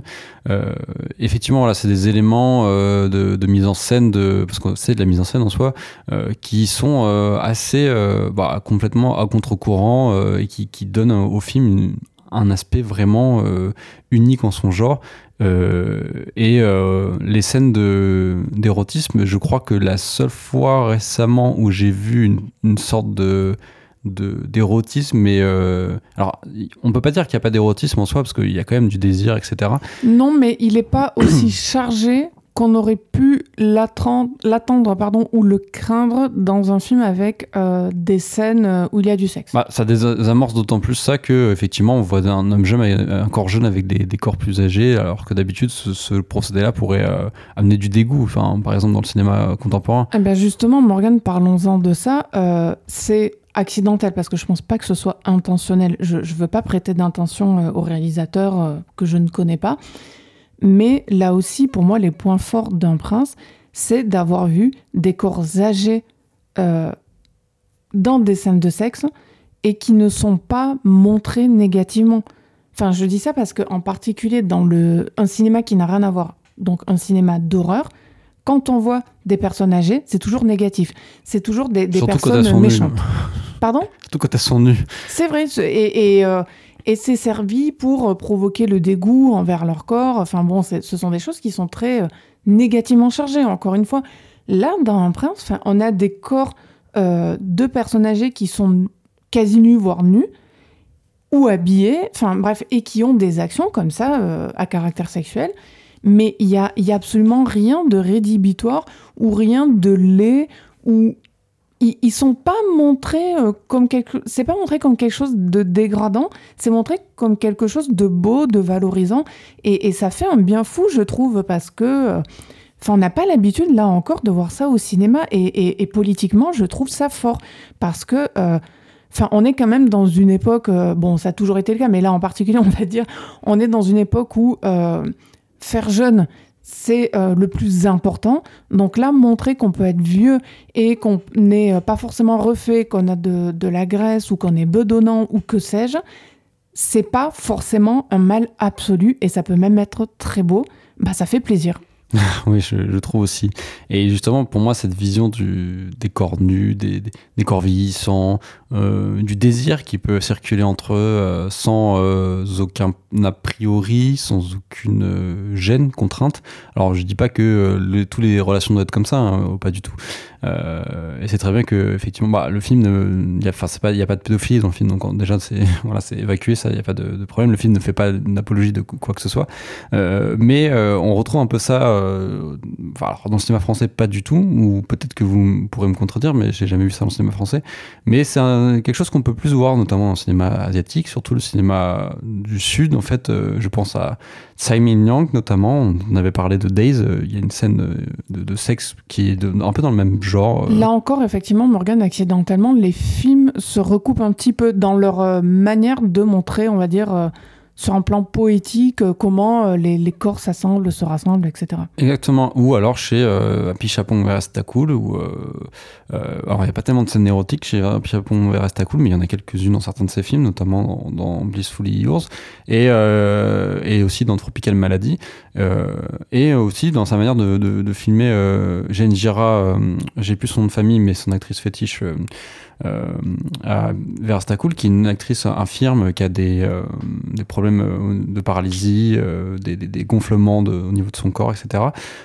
qui la filme d'ailleurs au, fur et à mesure de ses films. Alors elle n'est pas dans Memoria parce que c'est un film qui est tourné en, Colombie, mais genre c'est Mériterie Splendor, elle était dedans, elle était aussi dans Club Nuit et elle est parfois nue ou parfois dénudée, mais il la filme jamais sans dégoût, sans voilà, il y a même cette douceur, enfin tu vois cette douceur extrême qu'on retrouve chez Pierre Coton. En plus de la nature, du coup, parce que c'est des cinéastes aussi qui sont imprégnés par la nature. Et Pierre Croton, euh, à sa manière, donc avec la, Normandie, c'est pas non plus la Thaïlande, par exemple, mais euh, mais voilà, il y a, y a, un rapport en fait intime entre les êtres, la nature. Euh, le monde euh, qui les entoure. Euh, et puis ils découvrent, Morgane, en même temps la nature que leur propre sexualité et par extension leurs propres envies. Et il y a un jeu comme ça de passerelle qui s'effectue entre les deux. Quand on a par exemple les dessins de Pierre-Joseph qui est très doué avec ses plantes qui en même temps cachent des... des on va dire des illustrations sexuelles derrière. Oui, ça c'est très, marrant. Oui, c'est marrant parce que D'ailleurs, au passage, je trouve qu'il y, a, cette espèce d'humour comme ça, euh, mm. très, euh, très France à l'ancienne, quelque part. C'est-à-dire, euh, je vais m'expliquer, pour moi, ça m'a fait vraiment penser aux images de libertinage du XVIIIe siècle, avec des dessins qui avaient l'air complètement des vieux dessins anecdotiques. Et en fait, en y regardant de plus près, c'était des dessins à forte connotation sexuelle, voire des dessins carrément édifiant sur le sexe, mais on s'en aperçoit pas forcément. Voilà, il y, a cette liberté-là que, que je trouve culturellement très française qui est à l'œuvre dans le film. Et pour en revenir, euh, Morgan, juste au titre euh, Un prince, euh, c'est pas le fameux Pierre Joseph qui est quelque part le personnage principal du film, mais c'est un autre personnage dont on parle tout le temps. Alors c'est le personnage principal, Pierre Joseph, mais le, la pierre angulaire en fait du film, voilà. le, central, c'est oui, c'est vas-y. C'est alors c'était Ils disent U et pas OU, c'était Kuta. Et on le voit à la fin, euh, juste en face de euh, Pierre Creton, euh, comme une espèce d'apparition. En fait, on en parle pendant tout le film parce qu'en fait, c'est le fils adoptif de la directrice de l'école où travaille Pierre Joseph, qui est un personnage en fait assez étonnant parce qu'elle parle beaucoup dans le film, elle parle beaucoup de son rapport avec Kuta, qui sont qu'on ne voit jamais en fait au début du film. Mm, c'est un personnage qui est défini principalement d'abord parce que par pardon ce que les autres disent de lui avant d'être défini par lui-même et par une apparition. Donc c'est un, un, enfant d'origine sri-lankaise, je crois, qui a été adopté donc par euh, la directrice. Et en fait, euh, effectivement, euh, pendant tout le film, on entend parler de lui, on ne le voit pas. Et en fait, il apparaît alors avec le, bon temporel. Du coup, il est, il est adulte maintenant. Et effectivement, cette scène de rencontre accouche d'un coït, étonnant d'ailleurs. Peut-être une des seules scènes totalement fantastiques du film? Avec la dernière scène du film, ouais. Mm. Parce que, euh, on va, pas la dire dans la scène du film, mais voilà, il y a une scène, euh, du coup, cette scène-là, effectivement, où en fait, il découvre un pénis avec. Euh, en fait, il y a, plusieurs pénis. on va pas dire combien. oui, voilà, il a un pénis un peu, un peu étonnant et qui donne une scène complètement folle et du coup, qui raccroche encore plus, d'autant plus avec le cinéma, par exemple, de Cool où en fait le, fantastique n'est jamais trop présent, puis d'un coup tu as une vision qui, qui, nous sort complètement du, du, cadre réaliste, d'autant plus que bah, Un Prince, comme je disais, il y a, une valeur un peu documentaire dans, ce film, euh, même s'il en joue beaucoup. Mais euh, tout ça, en fait, fait que, notamment les rapports amoureux, euh, les rapports humains, font que ce film a une manière d'aborder les, les, rapports, en fait, plus tellement euh, dans l'humain justement, mais quelque chose de naturel, de, de, de, proche des fleurs en fait. Et en fait, on a Il y a une forme de transcendance dans le film, Morgan. Oui, des transcendances, mais pour moi pas tellement au niveau euh, spirituel, mais euh, en fait, on est plus du niveau en fait des êtres humains comme des des fleurs en fait. Oui, comme des parties prenantes d'un écosystème. C'est ça au niveau de la nature, quoi. C'est ça, en fait. Et elles se nourrissent d'entre elles, etc. Il y a, il y a ce côté-là, mais du coup herbier en fait dans le film, Mm, mm, qui, complètement. qui est à la fois un herbier donc des sensations, euh, des sentiments. Mais euh, aussi un herbier, euh, et, euh, et ça pour moi ça rejoint l'humour euh, du film, un herbier de collection des relations, enfin tout Oui, simplement. Exactement. euh, et en fait, vous voyez, effectivement, euh, à la fin du film, on, on les retrouve tous attablés à une table, euh, les gens vivants, les gens morts. euh, pareil, ça fait très euh, euh, l'oncle bout de mie aussi. hein. Et là Je- encore, c'est un, un procédé de cinéma parce que c'est quelque chose qu'on ne peut pas faire à l'écrit en littérature, mais que au cinéma, en rompant des règles qui sont finalement euh, pas très solides, on, on en fait ce qu'on veut. Et là, il saute euh, à pieds joints dedans. Ouais, complètement. Et, euh, et effectivement, là, on a comme si on avait effectivement chacune des fleurs différentes qui sont faites chacune des, des- enfin, chacun des personnages du film. euh, euh, et d'autant plus que le film lui-même euh, a des moments où on- où il, il explique ce qu'est ce, ce qu'est telle fleur, telle fleur, un peu comme on pouvait avoir dans le film de Paul Schrader, tu te souviens Il y a un euh, petit côté euh, encyclopédique, oui, Oui. qui le relie effectivement, là encore accidentellement, euh, au film de Paul Schrader, euh, qui est euh, sorti euh, il y a quelques mois. Master. Gardener, ouais, Oui, Master Gardener. c'est dont on avait parlé dans, dans. Qui était très bien, mais là, je trouve qu'on est en matière de cinéma un cran au-delà. Oui, on est dans un truc, euh, enfin Parce- dans un, truc- dans un objet euh, complètement. euh, voilà. je sais que euh, c'était un peu un, un- un terme un peu débile à une époque, l'OFNI, ce, qui, ce qui veut rien dire parce que objet filmique non identifié, enfin c'est complètement con, mais mais voilà, on est vraiment dans un dans un film singulier qui euh, qui, qui, qui fleure bon la liberté et c'est euh, oui, dans une proposition à part. Non, non, mais oui, bravo pour le jeu de mots. Non, mais il y a aussi une espèce de d'optimisme indéniable dans ce film. Enfin, vraiment, c'est un des films euh, parmi les plus doux que j'ai vu cette année. C'est terrible, j'ai l'impression de, de, de parler de, de, ma lessive euh, de machine à laver, mais voilà, c'est un film vraiment très doux, quoi. qui, qui l'humanité, enfin la liberté et l'humanité, voilà, c'est ça Mm. qui est. euh, Et, et l'amour, hein, vraiment, enfin, c'est une, une ode à l'amour, une ode à la nature, euh, une ode à aimer les autres, à les accompagner, enfin, à assumer ses désirs. Enfin, c'est vraiment un bel objet. Je... Ouais. S'il passe encore en salle, euh, on vous encourage avec Morgane à aller le voir, surtout si vous n'avez pas froid aux yeux devant euh, certaines scènes de sexe. Je préfère le dire parce que, euh, bon, euh, comme ce sont des sujets qui font débat à l'heure actuelle parmi les spectateurs, que vous sachiez ce que vous alliez y trouver. Et si vous êtes prêt à faire le chemin, on ne peut que vivement vous le recommander. Oui, on passe du coup au Julie au film suivant, encore un film français, cette fois un premier film, le Vourdalac d'Adrien Beau. Premier film du réalisateur Adrien Beau, Le Vourdalac est une nouvelle adaptation à l'écran de la nouvelle éponyme écrite par Alexis Konstantinovitch Tolstoï, qui n'est pas le Tolstoï de Guerre Paix, lui c'est plutôt Léon. Je crois que c'est son cousin. Ah bah tu vois, je ne savais pas. Moi, je croyais qu'il y avait plus de Tolstoï que ça en Russie, donc tu me l'apprends, Morgane. Nouvelle adaptation, parce qu'il y en a déjà eu une de Mario Bava dans Les Trois Visages de la Peur, que je n'ai pas vue, on y reviendra un peu plus tard avec Morgane, Sûr. Qui met en scène la fameuse nouvelle dans un de ses trois volets. Retour en 2023, la version d'Adrien Beau a été tournée à la pellicule en Super 16, avec des faux airs de Balkan donnés au bois de l'Aveyron où l'action du film se déroule. Morgane, est-ce que tu peux nous le résumer? Tout à fait, Julie. Alors, mes enfants, avait dit le vieux Gorcha avant de partir. Attendez-moi six jours. Si au terme de ces six jours je ne suis pas revenu, dites une prière à ma mémoire car je serai tué au combat. Mais si jamais ce, dont Dieu vous garde, je revenais après six jours révolus, je vous ordonne de ne point me laisser entrer, quoi que je puisse dire ou faire, car je ne serai plus qu'un maudit Vourdalac. C'est dans une famille en proie à l'angoisse, au terme du sixième jour, que trouve refuge le marquis Jacques-Antoine Saturnin d'Urfé, noble émissaire du roi de France, et euh, tout va se euh, passer à ce moment-là de manière euh, tragique. Tu vois, Morgane, au début, euh, je me plaignais pas tout à fait, mais disons qu'on essayait d'analyser euh, les raisons pour lesquelles les films d'horreur euh, à l'heure actuelle euh, sont assez mauvais. Et euh, là, pour le coup, on n'est pas dans un film d'horreur, on, va- dire film horrifique, parce qu'il n'y a pas que de l'horreur dans le Vourdalac, qui est mauvais, c'est même euh, plutôt sympathique. Déjà, pourquoi? Parce qu'il y a des choses qui changent. Euh, la pellicule, euh, mine de rien, la photo, euh, ça lui donne un certain cachet. Euh, le fait de ne pas avoir recours à des effets spéciaux, c'est un parti pris, c'est plutôt original, je trouve. L'appareil, ça donne un certain cachet au film. Ça, on va, on va en revenir après, oui. Oui, oui, dans le, dans le détail. Euh, le traitement de l'histoire aussi, j'ai lu pas mal de, lu et vu de critiques sur le Vourdalac. Et quasiment personne n'a abordé le fait que c'était un film queer.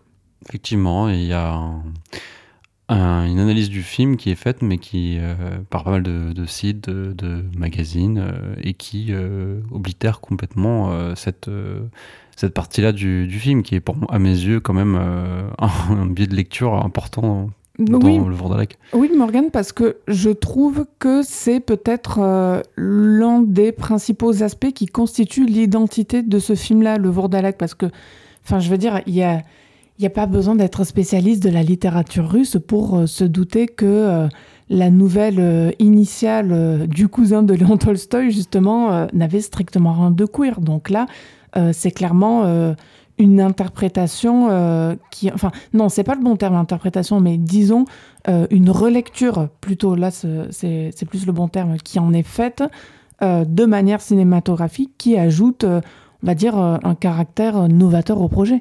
Oui, euh, c'est une version personnelle du euh, Vordalak en fait.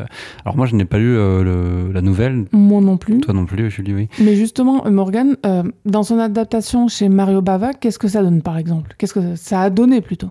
Alors, dans mon souvenir, parce que ça remonte, Les Trois Visages de la Peur, donc c'est un film en trois segments, mhm. dont le troisième qui est juste un des plus grands films d'horreur de l'histoire de l'humanité.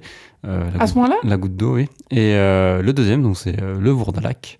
Euh, donc, euh, en fait, je pense que c'est un peu plus euh, fidèle au roman, effectivement. C'est pour ça que je, peux te à dire. la nouvelle, du coup. Enfin, me semble que c'est plus nouvelle, une nouvelle qu'un roman. bien sûr, oui. Parce que c'est une nouvelle, je crois, de 15 pages. Oui à peine. Euh, effectivement, donc je pense que c'est un peu plus fidèle euh, à la nouvelle. Euh, c'est l'histoire du, enfin c'est la même histoire qu'on a dans le film en fait d'Adrien Beau, un père qui revient dans une forme de, créature. donc il est mort en fait, mais il revient à la vie et pour de ce fait il, va dévorer ses, ses, enfants en fait un par un. Euh, et les transformer aussi d'une certaine manière. Il y en a qui deviennent eux-mêmes des, des Vordalak. Euh, mais il n'y a pas toute cette dimension, effectivement. Euh, déjà, le personnage féminin de Zdenka, qui est la, fille aînée, je crois, de la famille, dans le film de Adrien Beau, elle a une position beaucoup plus importante. C'est limite mm. le personnage principal, en fait, finalement, du film, même si c'est pas elle. Enfin, c'est un peu comme on avait dit dans, dans le film précédent. Il y a un personnage qui se révèle en fait le, être le, cœur du film. Donc, euh, mm, et qu'il n'est pas d'emblée, effectivement. Voilà, c'est ça. C'est le personnage principal. C'est le, le, noble, dont j'ai oublié le nom parce qu'il a un nom très long dans. Alors, euh, appelons-le le marquis d'Urfé. Voilà, le marquis d'Urfé. Euh, alors que dans le dans le film de, de comment de, de, Mario Bava, j'allais dire Boris Karloff, mais euh, de, de, Mario Bava, euh, le, euh, le personnage principal, effectivement, c'est le, le, il s'appelle Vladimir d'ailleurs, il me semble, parce que les, noms russes du coup sont, sont conservés dans le film de, de Bava, et en fait, c'est peu à peu, se font tous, ils meurent tous un par un dans la famille, et à la fin, c'est Zdenka qui qui mange, enfin qui mange, qui dévore Vladimir, qui le, enfin qui le mord en tout cas. Et euh, il n'y a pas cette notion, effectivement, de, euh, notamment dans le de twist final qu'il y a chez Adrien Beau, sans, sans, sans, rien révéler, mais effectivement, euh, où ça donne une couche de lecture en plus au film qu'il n'y a pas forcément chez Bava. Bava, on va dire que c'est vraiment le, conte gothique pur et dur, qui, qui est génial, hein, ceci mm. dit. mais d'une manière plus traditionnelle, tu veux Effectivement, on est plus dans ce qu'on a pu voir dans les années 60, la Hammer, mais aussi ce qu'a fait aussi Mario Bravade avec le, le masque du démon, et euh, mais avec des visions effectivement euh, euh, picturales, très baroques, qui va donner ensuite naissance à, au giallo, comme on connaît chez Argento. Et, et, oui, j'ai dit Boris Karloff parce que le qui est joué par Boris Karloff, qui est donc un acteur, ce qu'on va ensuite en vrai, du coup, ça, a une importance parce qu'en fait, donc c'est un vrai acteur. Boris Karloff, d'ailleurs, c'est c'est assez marrant parce que lui-même était une sorte de poupée dans la Frankenstein. Il était maquillé, grimé comme un, comme un. Enfin, ça se voyait que c'était faux.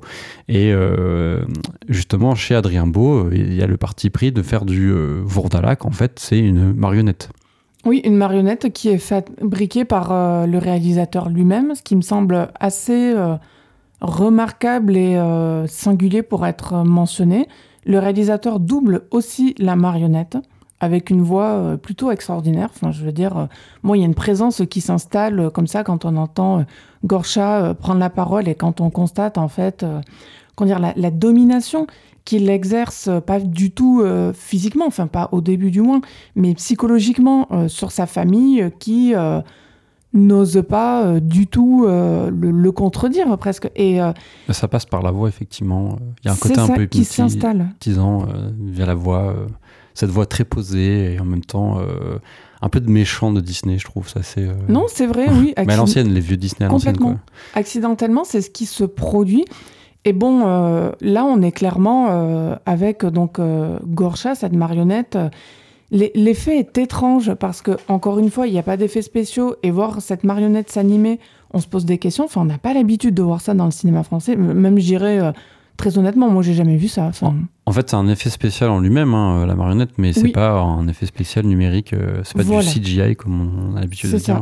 Et euh, c'est pas quelque chose auquel, en tant que spectateur, on est habitué, voire encore une fois, tout au contraire. dans le cinéma français, effectivement, ça s'est perdu, Julie. Euh, enfin, je dis ça s'est perdu, mais peut-être que ça n'a jamais existé. Mais en tout cas, euh, effectivement, c'est plus quelque chose qu'on avait, on a pu avoir euh, l'habitude de voir dans les films tchèques, notamment Alice au pays des merveilles de je ne sais plus qui d'ailleurs, j'ai plus le nom du réalisateur, mais c'est pas Juras Hertz qui l'a fait? Non, c'est pas lui. Ça doit être. C'est un autre réalisateur. Non, non, non, oui, oui, c'est un autre réalisateur. Mais voilà, c'était des, des, films avec des marionnettes. Euh, ouais, il y a ce, ce côté-là un peu euh, euh, artisanal, on va dire, même si j'aime pas dire ça parce que ça, ça a un côté un peu. oui, c'est joli, c'est artisanal. Mais voilà, il y a ce côté un peu faux, en fait, artificiel. C'est clairement artificiel. Hein. On, on, on, voit que c'est une, une, marionnette, mais en même temps, ça donne un côté un peu saisissant et, et bizarre parce que du coup, effectivement, c'est une marionnette qui se qui se meut. Euh, enfin, c'est euh, d'ailleurs quand euh, à un moment elle est un peu en lévitation à un certain moment, ou alors elle rampe. Enfin, c'est vraiment un truc un peu de, de, cadavérique. D'organique. ouais, voilà, d'organique, de cadavérique, et ça correspond bien à ça en fait, parce que du coup, c'est censé être un, être vivant, enfin un être mort en fait, qui n'est plus vivant, et effectivement, bah, c'est une marionnette, c'est une sorte de de, de cadavre qui et, pour moi, je trouve que ça fonctionne très bien. Et, oui, parce que j'allais dire Morgan, du coup, même si ça peut euh, paraître euh, paradoxal parce que c'est une marionnette, donc on sait que c'est faux. Mm. Enfin, je veux dire, on le voit bien. Mais quelque part, je trouve qu'on sent plus la peur avec ce procédé-là que s'il y avait des effets spéciaux euh, numériques, en fait, derrière, qui, encore une fois, auraient fait écho à ce qu'on trouve pas mal dans les films d'horreur actuels, bon, où, voilà, on badigeonne du sang, on badigeonne des effets, on met du jumpscare. Là, c'est... on, est vraiment dans une autre catégorie de films. Oui, effectivement. Bah, en fait, on est plus dans un type de cinéma à l'ancienne. Euh, alors, je dis l'ancienne, qui avait peut-être il y a 20 euh, ou 30 ans euh, encore, qui restait euh, qui se faisait encore à l'époque. Et je pense d'ailleurs euh, Tim Burton, par exemple. Euh, Complètement. c'était un peu ce style-là à, l'époque, quoi. Je veux dire, alors sans, faire de, de, parallèle, mais effectivement, si on, si, pour des, des, auditeurs qui sont pas forcément guéris dans ce cinéma-là, effectivement, bah, ce que faisait Tim Burton dans les années 80-90 avait un peu ce cachet-là que on retrouve un peu Adrien Beau. Disons qu'il y a, quand tu parles de cachet commun aux deux, pour moi, il est plus sur le versant artisanal des choses, mais clairement pas sur euh, enfin, faut pas s'attendre à voir des films qui font appel à. Enfin, comment dire Dans Le Vourdalek de Adrien Beau, il n'y a rien qui fait appel à l'enfance, comme c'est le cas systématiquement dans le cinéma de Tim Burton. Là, on est, dans, un voilà, dans un traitement, effectivement, tu as raison, Morgan, plus cruel, plus adulte, plus mature, euh, et presque quelque part, mais sans que ce soit dit euh, méchamment, plus cynique, parce que, encore une fois, c'est l'histoire de quelqu'un qui est âgé et qui a la main mise sur toute sa descendance, alors qu'en vrai, il est. Euh, enfin, je veux dire, il n'y a, plus vraiment d'empathie qui se joue là-dedans. Il y a, il a qu'une notion d'obtenir euh, du sang, de la chair, d'arriver en fait à ses fins indépendamment euh, de tout ce que son petit-fils, ses enfants peuvent vivre. Voilà, c'est vraiment une espèce d'allégorie de la cruauté à l'état pur. J'en reviens, Morgane, aussi à ce que tu disais sur les films de l'Est. Alors déjà, un, parce que j'ai trouvé le nom euh, du ah, réalisateur du fameux Alice au Pays des Merveilles, qui est euh, donc euh, Jan Svankmajer. Ouais, je l'ai très mal prononcé, mais. C'est ça, ouais, effectivement. Mais en dehors de ça, donc il y a cette atmosphère, mais il y a surtout, encore une fois, pour moi, le. Et c'est pas que la pellicule, c'est la photo. Et c'est pas non plus que par rapport à l'action qui est censée se situer en Europe de l'Est. Ça ressemble vraiment au cinéma tchèque de type nouvelle vague euh, avec des histoires comme ça de contes, de gothique, de merveilleux qu'il y a eu dans les années 70. Je pense aussi à la version qu'il y a eu euh, de La Petite Sirène que j'ai pas vue mais dont j'ai vu quelques images, ça fait penser à ça. Ça fait également penser euh, au cinéma euh, polonais des années 60-70. En tête, ce qu'a fait Wojciech As. Peut-être vous connaissez pas, moi c'est mon réalisateur préféré. pour une fois que j'ai l'occasion d'en parler. donc ce qu'il a fait notamment dans La Poupée, La Clepsydre, Journal d'un pêcheur aussi énormément. Après, je je, je sais pas si c'est volontaire ou pas. Je suis pas certaine que euh, ce soit des films que Adrien Beau ait vus, mais en tout cas, moi, ça m'a rappelé tout un pan du cinéma que je trouve extrêmement sous-coté parce qu'il n'est pas euh, pas ou plus, disons, vraiment regardé en France. Et là, de voir ça, je me suis dit, bah, je suis contente que quelqu'un aille euh, puiser quelque part là-dedans avec son univers parce que j'ai pas l'habitude de voir ça et que c'est aussi quelque chose que j'aime bien. Ouais, ça fait du bien de voir ce genre de, de films fantastiques, notamment en France, parce que justement, on disait que euh, comment euh, ça se passe, l'horreur en France. Euh, il y avait ce côté un peu drame social qu'on a posé comme couche pour justifier qu'on fasse ce genre de film-là en, France, pour que les, les financiers donnent de l'argent. Et là, en fait, il n'y a, pas ça, et tant mieux, parce que. Non, c'est le drame tout court, Morgan, pas social du tout. Oui, le drame, c'est l'horreur, c'est un vrai film d'horreur, un vrai conte gothique, comme on peut faire, avec en plus, oui, une, une couche un peu queer. Enfin, pas un peu, mais beaucoup même. Mais et d'ailleurs, enfin, tu citais les références. Moi, il y, a, aussi une référence qui m'est venue en tête devant le film. C'est, j'ai pensé au clip euh, qui m'avait marqué quand j'étais jeune euh, de euh, Mylène Farmer. mais oui. Je suis libertine. tu sais. Alors, je sais plus si c'est celui-là comme clip, mais tu sais, avec les qui se passe dans, l'ancien temps. je sais plus si c'est. C'est pas au la Révolution, mais je crois que c'est celui-là. Oui, où ils sont tous grimés avec du blanc sur le visage. Bah, c'est un peu le, personnage de. oui, c'est du Marquis, Durfé, donc de, joué par Casey Motet Je, crois que c'est ça son nom, euh, qui, a le visage effectivement grimé euh, euh, avec du maquillage. enfin, il en a des tonnes sur le visage. On se doute que c'était pas forcément comme ça à l'époque, mais voilà, il y a, ce jeu aussi de, de montrer qu'il est déguisé, qu'on fait semblant d'être. Et effectivement, bah là, on est dans une esthétique un peu plus queer, camp. Et c'est d'ailleurs des scènes assez. Enfin, il y a un vrai décalage entre ce personnage qui se retrouve dans cette famille sinistre, lugubre, et, et le personnage d'un coup du Vendredi qui arrive, qui, qui s'en amuse un peu et qui a une sorte de séduction d'ailleurs un peu étonnante. Le, personnage est à la fois euh, euh, attiré par euh, le, jeune parce qu'il veut l'intégrer dans sa famille pour ensuite pouvoir le dévorer, on le devine. Et d'ailleurs, il y a cette scène où il se retrouve dans son lit à, la fin. Enfin, il, enfin, il, y a un, il y a un truc un peu pervers et, et en même temps, c'est marrant de voir effectivement, bah, il est joué par un vrai acteur, le personnage de, euh, du marquis d'Urfé, mais en même temps, euh, le fait qu'il soit grimé, maquillé, comme une sorte de parodie de ce qu'on peut se dire de, des personnages de l'époque, euh, il y a ce côté un peu aussi faux, mais voilà, ça, ça crée, comme on disait, c'est censé se passer dans, dans l'Est, dans les pays des Balkans, je crois.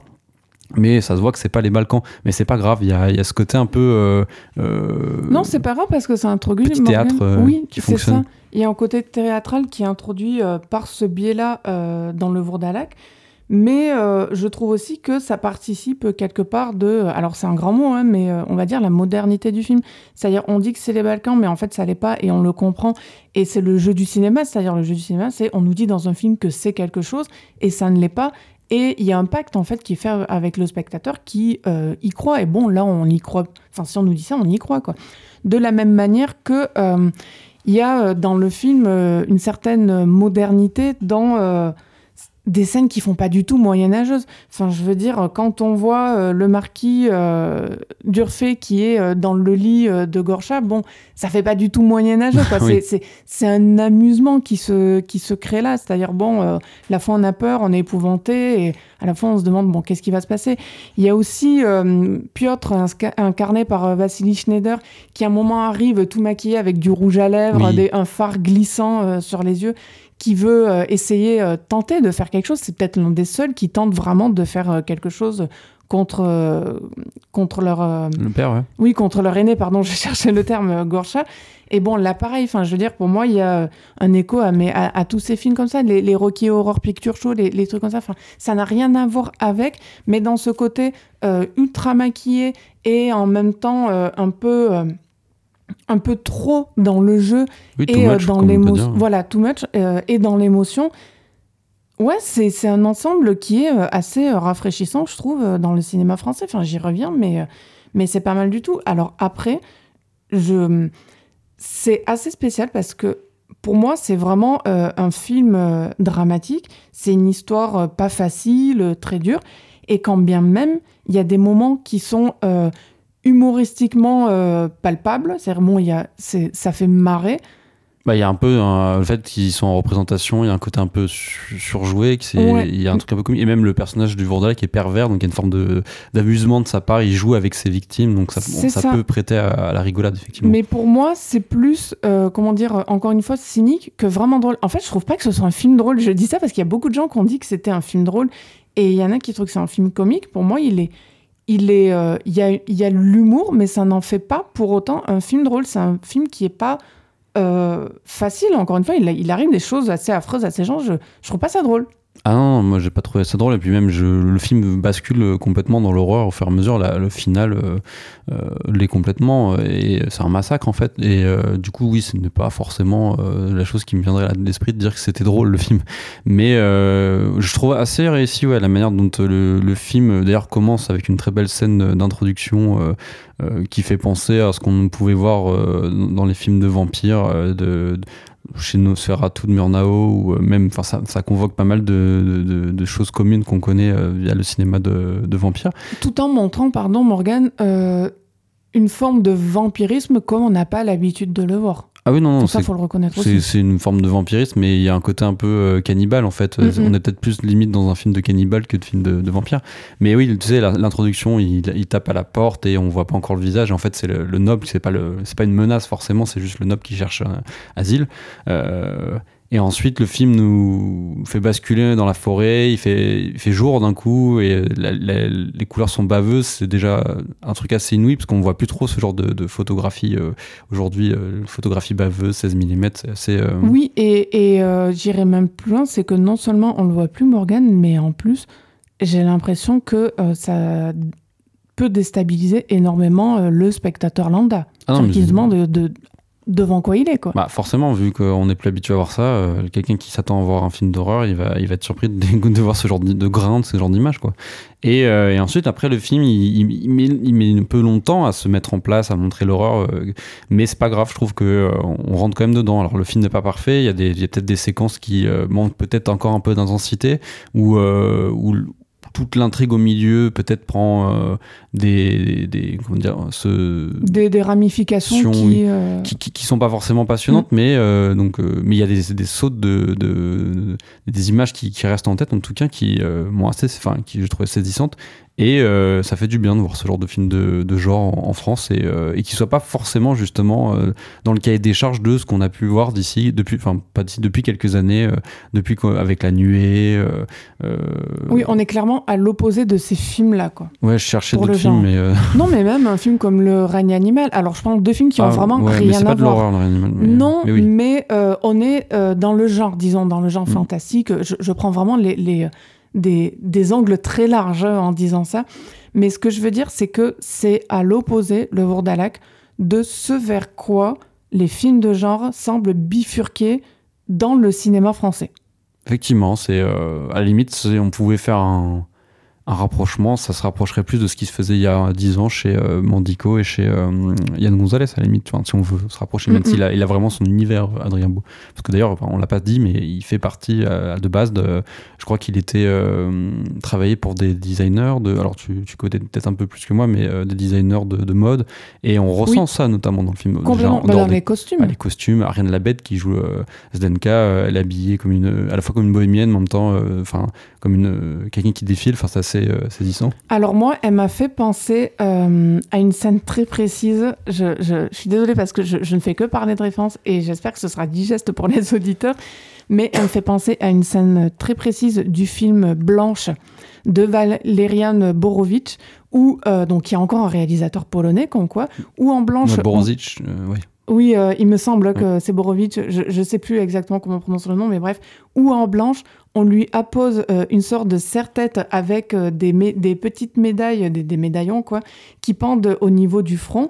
Et c'est de mémoire, ça ressemble exactement euh, à ce que porte euh, Ariane Labed dans le Vordalak. Ah bah, tu vois, tu, te souviens de cette référence. Moi, j'avais complètement oublié, mais merci, euh, Julie. Mais voilà, c'est vrai qu'il y a une.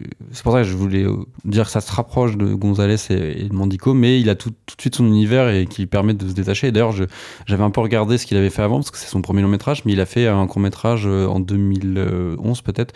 La Petite Sirène aussi, c'était déjà avec des marionnettes et on voit que c'est quelque chose qui, l'anime, marionnette animée, sans faire de mauvaise blague. Mais voilà, c'est quelque chose qui, euh, qui, lui est personnel et, tant mieux. Euh, et, je pense que même s'il avait plus d'argent, parce que j'ai entendu des gens dire ouais, mais c'est aussi parce qu'il n'a pas forcément beaucoup de budget. Mais je pense que même s'il avait eu beaucoup de plus de budget, il aurait fait. Le film aurait été sensiblement le même. Il aurait fait des marionnettes euh, et, tant mieux. Et, s'il fait un prochain film, euh, j'espère qu'il y aura encore peut-être des marionnettes. J'espère qu'il y aura beaucoup de marionnettes. j'espère aussi que Adrien Beau pourra faire un prochain film. Oui, on en espère en tout cas. au passage, juste pour conclure, moi je suis très contente d'avoir vu dans le Vordalac l'acteur Grégoire Collin que j'aime énormément.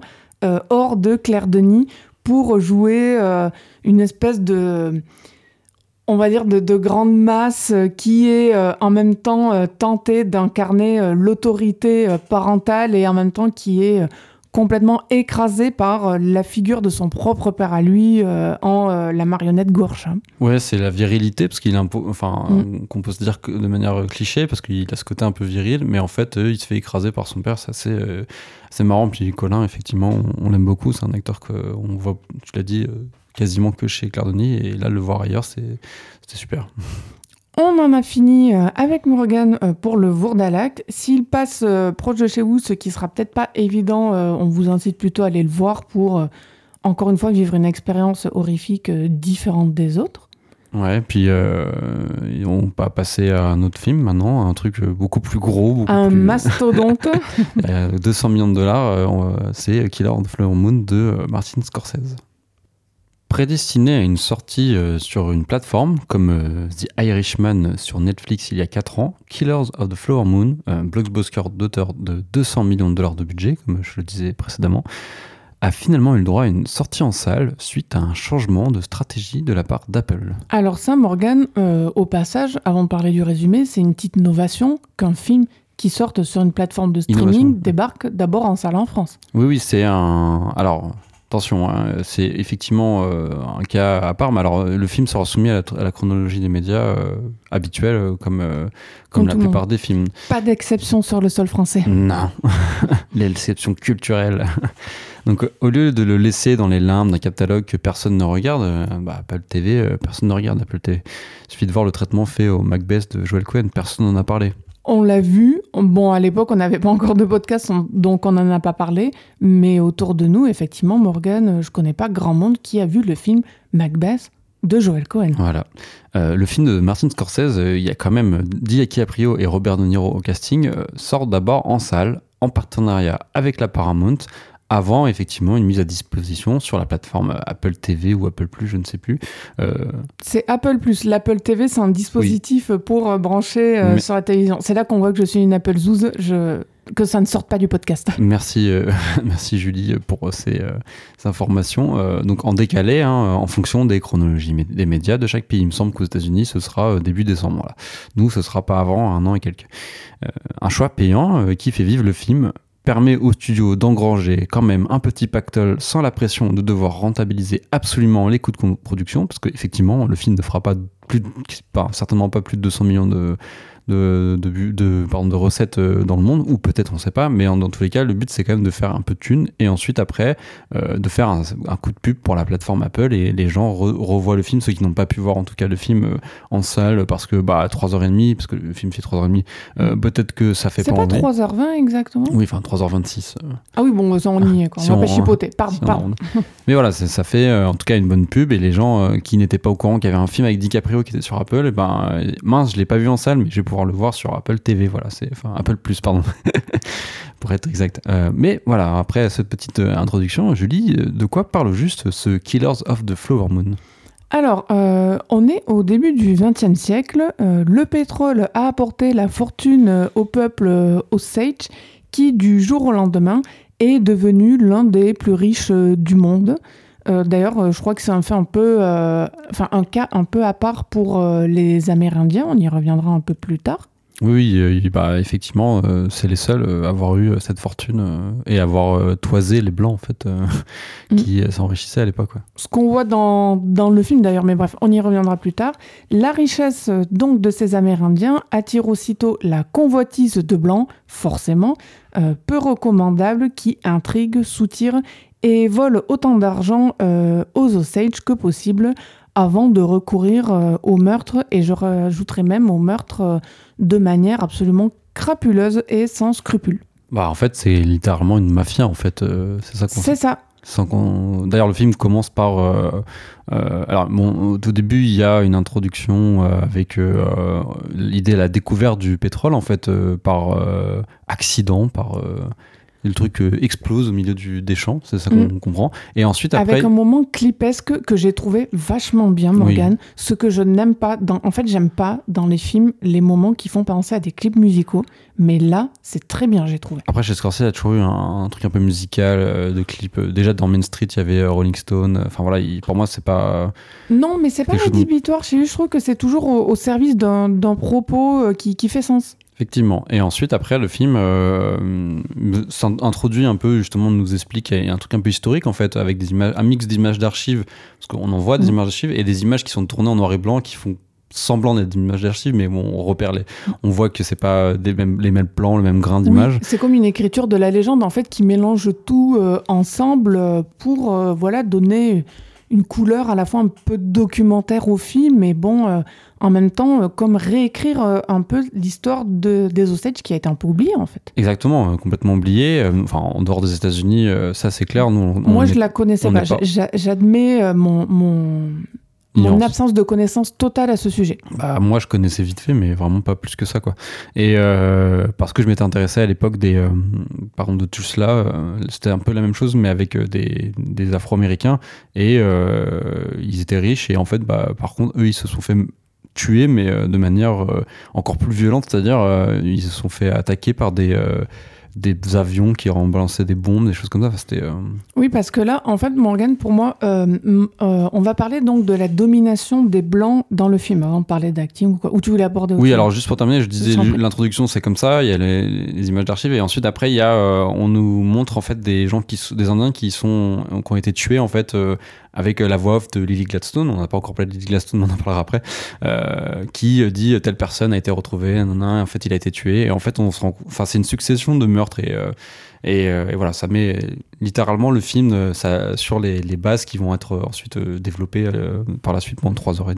Oui, parce que en fait, c'est là où je voulais en venir, Morgan, c'est qu'au niveau de la domination des Blancs, là, par rapport au peuple Osage dans le film Killers of the Flower Moon, pour moi, il y a grosso modo deux phases.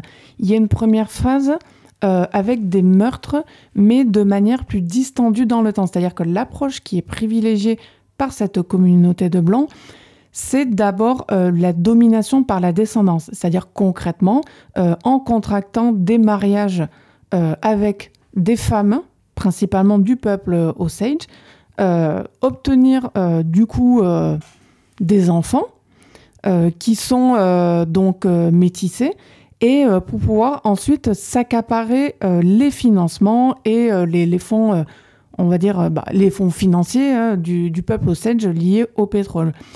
Et ensuite, en fait, plus on avance dans le temps, plus je trouve que le film montre une évolution à ce niveau où on n'est plus euh, dans comme ça euh, le fait de euh, comment dire détruire entre guillemets le peuple Osage par la descendance en diluant en cherchant à diluer euh, ses racines, ses histoires, etc. Bah, ce qu'ils font, en fait, c'est euh, ils, se ils se marient avec la personne, ils, font des enfants et ensuite ils se débarrassent de la personne. C'est ça, c'est là où j'allais en venir, c'est qu'il y a une, euh, le film montre au fur et à mesure qu'on avance une accélération des tentatives de meurtre. Je dis une accélération des tentatives de meurtre parce que la plupart du temps ça marche, mais il y a des cas, sans spoiler, où ça ne marche évidemment pas, quoi.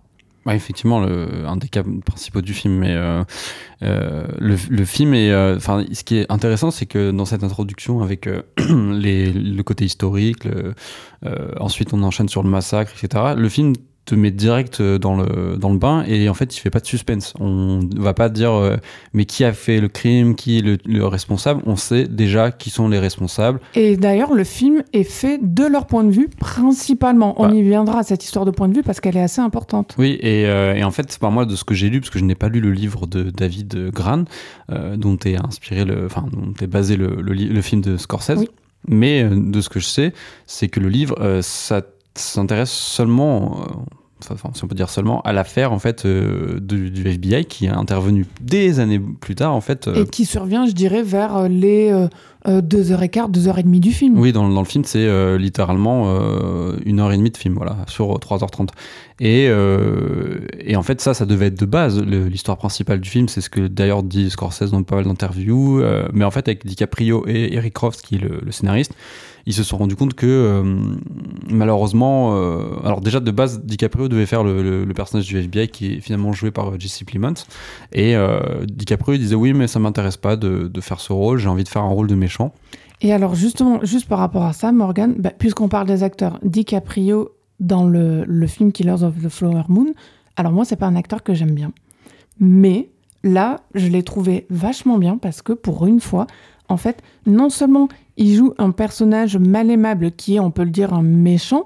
Ah, c'est un sale type, oui. Ah oui, oui, mais c'est vraiment, euh, encore une fois, la crapule de base. C'est-à-dire, c'est pas le, le sale type euh, en costard-cravate qui euh, fait bien sur lui. Il y a, y, a, y, a un, y a un côté vraiment. Ah, ça, c'est plutôt De Niro.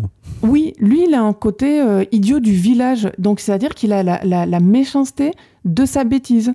Et je trouve que l'avoir mis comme ça, en personnage principal, mais pas seulement de la part de Scorsese, c'est l'avoir aussi mis en personnage euh, qui embrasse le film de par son point de vue, puisque c'est son point de vue qui est euh, principalement donné. Il n'y a pas qu'un seul point de vue dans Killers of the Flower Moon, mais principalement c'est le point de vue du personnage incarné par Leonardo DiCaprio.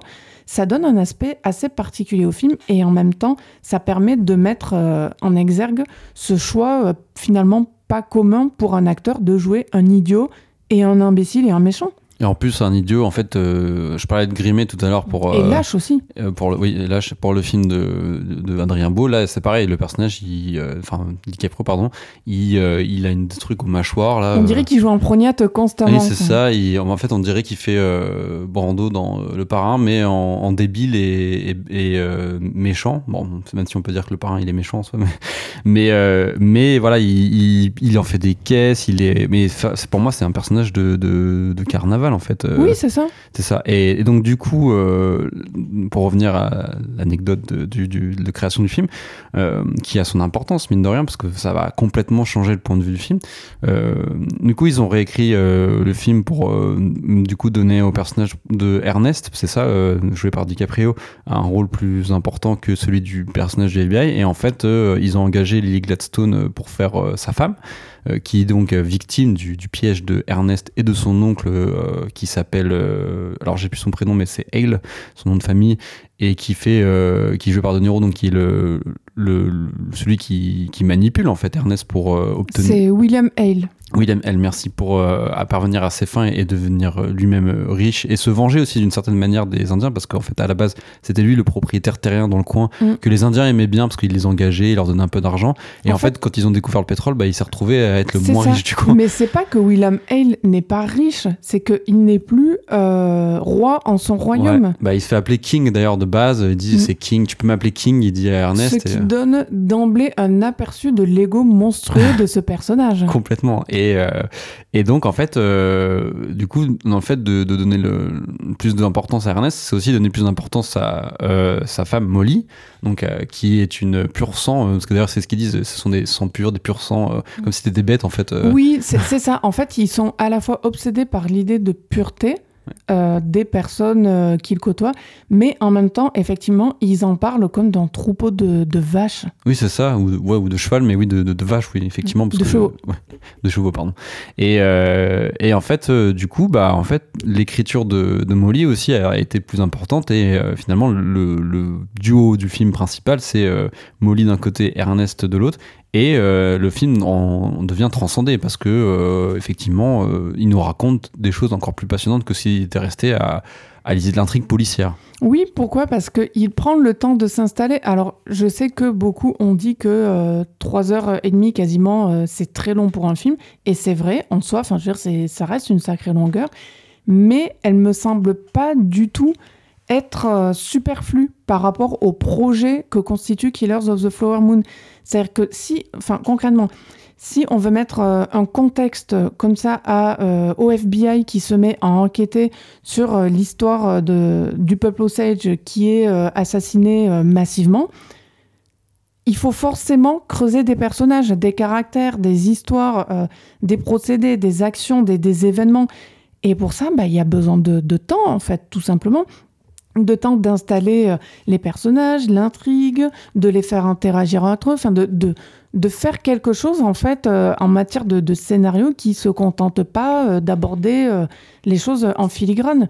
Et par rapport justement aux dynamiques entre les trois, entre donc Leonardo DiCaprio, Robert De Niro, Lily Gladstone, moi, là où j'ai été assez enthousiasmée devant Killers of the Flower Moon, c'est que je trouve que le personnage euh, de Lily Gladstone, donc qui est Molly euh, Burkhart n'est jamais écrasé par ses pairs qui ont pourtant euh, plus de bouteilles, enfin tout le monde le sait en matière d'acting, c'est-à-dire que on sent vraiment comme ça une synergie entre les trois et je trouve qu'elle tourne très bien.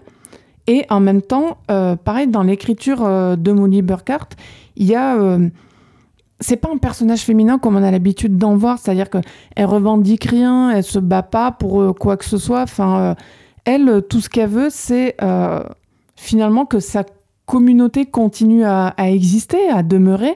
Et en fait, la, seule fois où vraiment elle se révolte, c'est quand, quand bien même elle est malade, elle entreprend de traverser une partie des États-Unis pour aller directement devant le président de, des États-Unis. je ne sais plus qui c'était, mm. mais oui. Je ne sais plus qui c'était non plus, euh, pour alerter sur ce qui se passe dans sa ville et le fait que euh, la police euh, ne, fait, rien.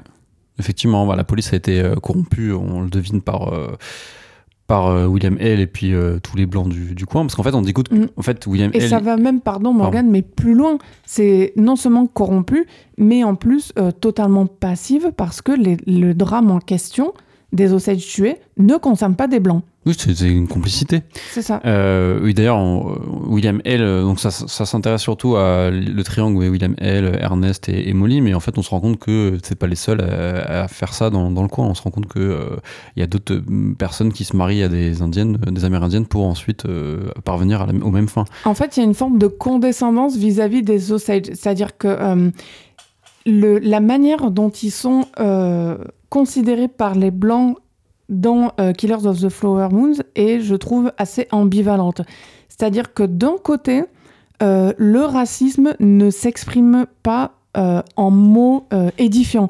C'est-à-dire qu'ils sont jamais directement insultés ou directement écrasés ou comment dire rabaissés. C'est pas comme ça que. C'est-à-dire qu'ils ont droit à des sourires en fait, à des sourires très hypocrites, à des manières de faire assez douceâtre, c'est-à-dire qu'il y a la politesse et un respect, mais, mais vraiment un respect de surface. Et en fait, pourquoi comme ça il y a toutes ces manières-là? Parce que ce qui est dit de manière sous-jacente dans le film, c'est que les Blancs, finalement, qu'est-ce qu'ils respectent le plus? Il y a une chose qu'ils respectent le plus, c'est l'argent. Ouais. C'est, finalement, tout, tout vient de l'argent. Et comme ils veulent absolument cet argent et qu'ils sont encore, euh, on va dire, au début du film, on sent que la communauté des Blancs, quelque part, ne se remet pas du fait que l'argent ne soit pas venu directement aux Blancs, mais soit venu directement aux Osage. Et, et par rapport à ça, on sent qu'il y a quand même une espèce, une forme de crainte qui fait que ce ne sont pas eux qui possèdent l'argent, mais d'autres. Et du coup, on sent qu'il y a un certain respect et en même temps une tentative de prendre le dessus. Mais elle se fait pas comme elle a pu se faire... Euh, par le passé, historiquement, comme je prends des, choses qui n'ont rien à voir, Morgan, mais comme les conquistadors euh, en Amérique du Sud, ou euh, les Blancs quand ils sont arrivés en Amérique auprès des autres Indiens. Bref, la, technique de domination, c'est là où je voulais en venir, elle se fait pas de la même façon, tout ça à cause de l'argent qui est craint.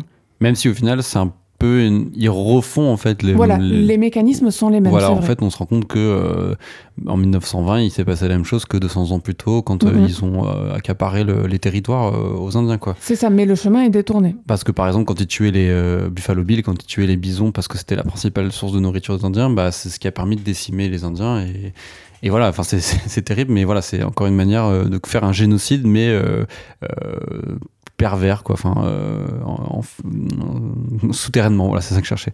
Mais euh, pour revenir parce que j'ai une idée en, quand on parlait effectivement euh, de Lily Gladstone déjà très grande actrice qui n'a jamais eu de de grands rôles euh, de cette euh, envergure dans un grand film américain. Euh, Là, on est dans la fresque. Hein. Oui, dans la fresque, dans, un film de, premier plan en tout cas, parce que moi, elle a fait certaines femmes, mais c'était un film choral, même si. C'est un film indépendant américain. On n'est pas du tout au même niveau en termes de budget, d'histoire, de, traitement, voilà. De, de, Killer Richard, oui. Mais en plus, c'est un film choral, donc il y avait plusieurs autres actrices, même si c'était un peu Lee Glasson qui prenait toute la lumière, on s'en rendait compte. Là, c'est vrai que dans Killers of the Flower Moon, Morgan, il y a plusieurs points de vue, principalement, comme je l'avais dit, celui du personnage de Leonardo DiCaprio, mais ce n'est pas un film choral pour autant.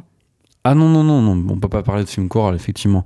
Mais euh, ce qui est marrant, c'est que dans, sa manière dont, dans, la, manière dont elle joue, euh, bon, elle a toujours joué plus ou moins comme ça, mais je pense que pour Scorsese, c'était évident que ça allait être de l'actrice qui allait jouer Molly.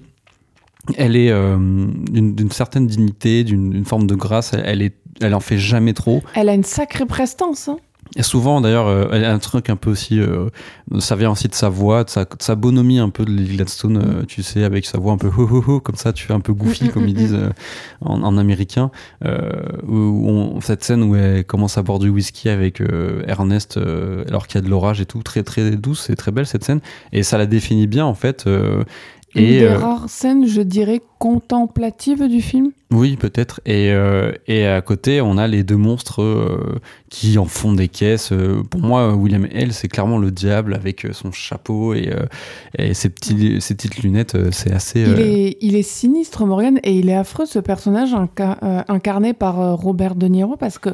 En fait, c'est vraiment, j'ai trouvé William Hale, donc dit le King, un personnage quasi de tragédie grecque, c'est-à-dire que il est extrêmement méchant et en même temps on comprend, je dirais, aux deux tiers du film, si on est euh, concentré euh, devant l'écran, qu'il ne se rend quelque part même pas compte de sa méchanceté, c'est-à-dire que, comment dire, quelqu'un qui veut absolument comme ça euh, tout avoir et qui veut être le plus fort, le plus beau, le plus riche, etc., etc., et qui en même temps, malgré les condamnations, malgré l'opprobre général, continue il y a, un déni en fait qui s'exerce et, je trouve que c'est ça qui est intéressant euh, avec euh, ce qu'a fait Scorsese pour William Hale, c'est qu'au début il est montré comme le summum du machiavélisme et plus on avance, plus on se dit mais il n'est pas tant que ça parce qu'il n'a aucune conscience de lui-même. Et quand quand même le, le, le coup près tombe sur lui à cause de ce qu'il a fait, il se retrouve euh, à continuer à lutter, à continuer à clamer qu'il est l'ami des, des Osage.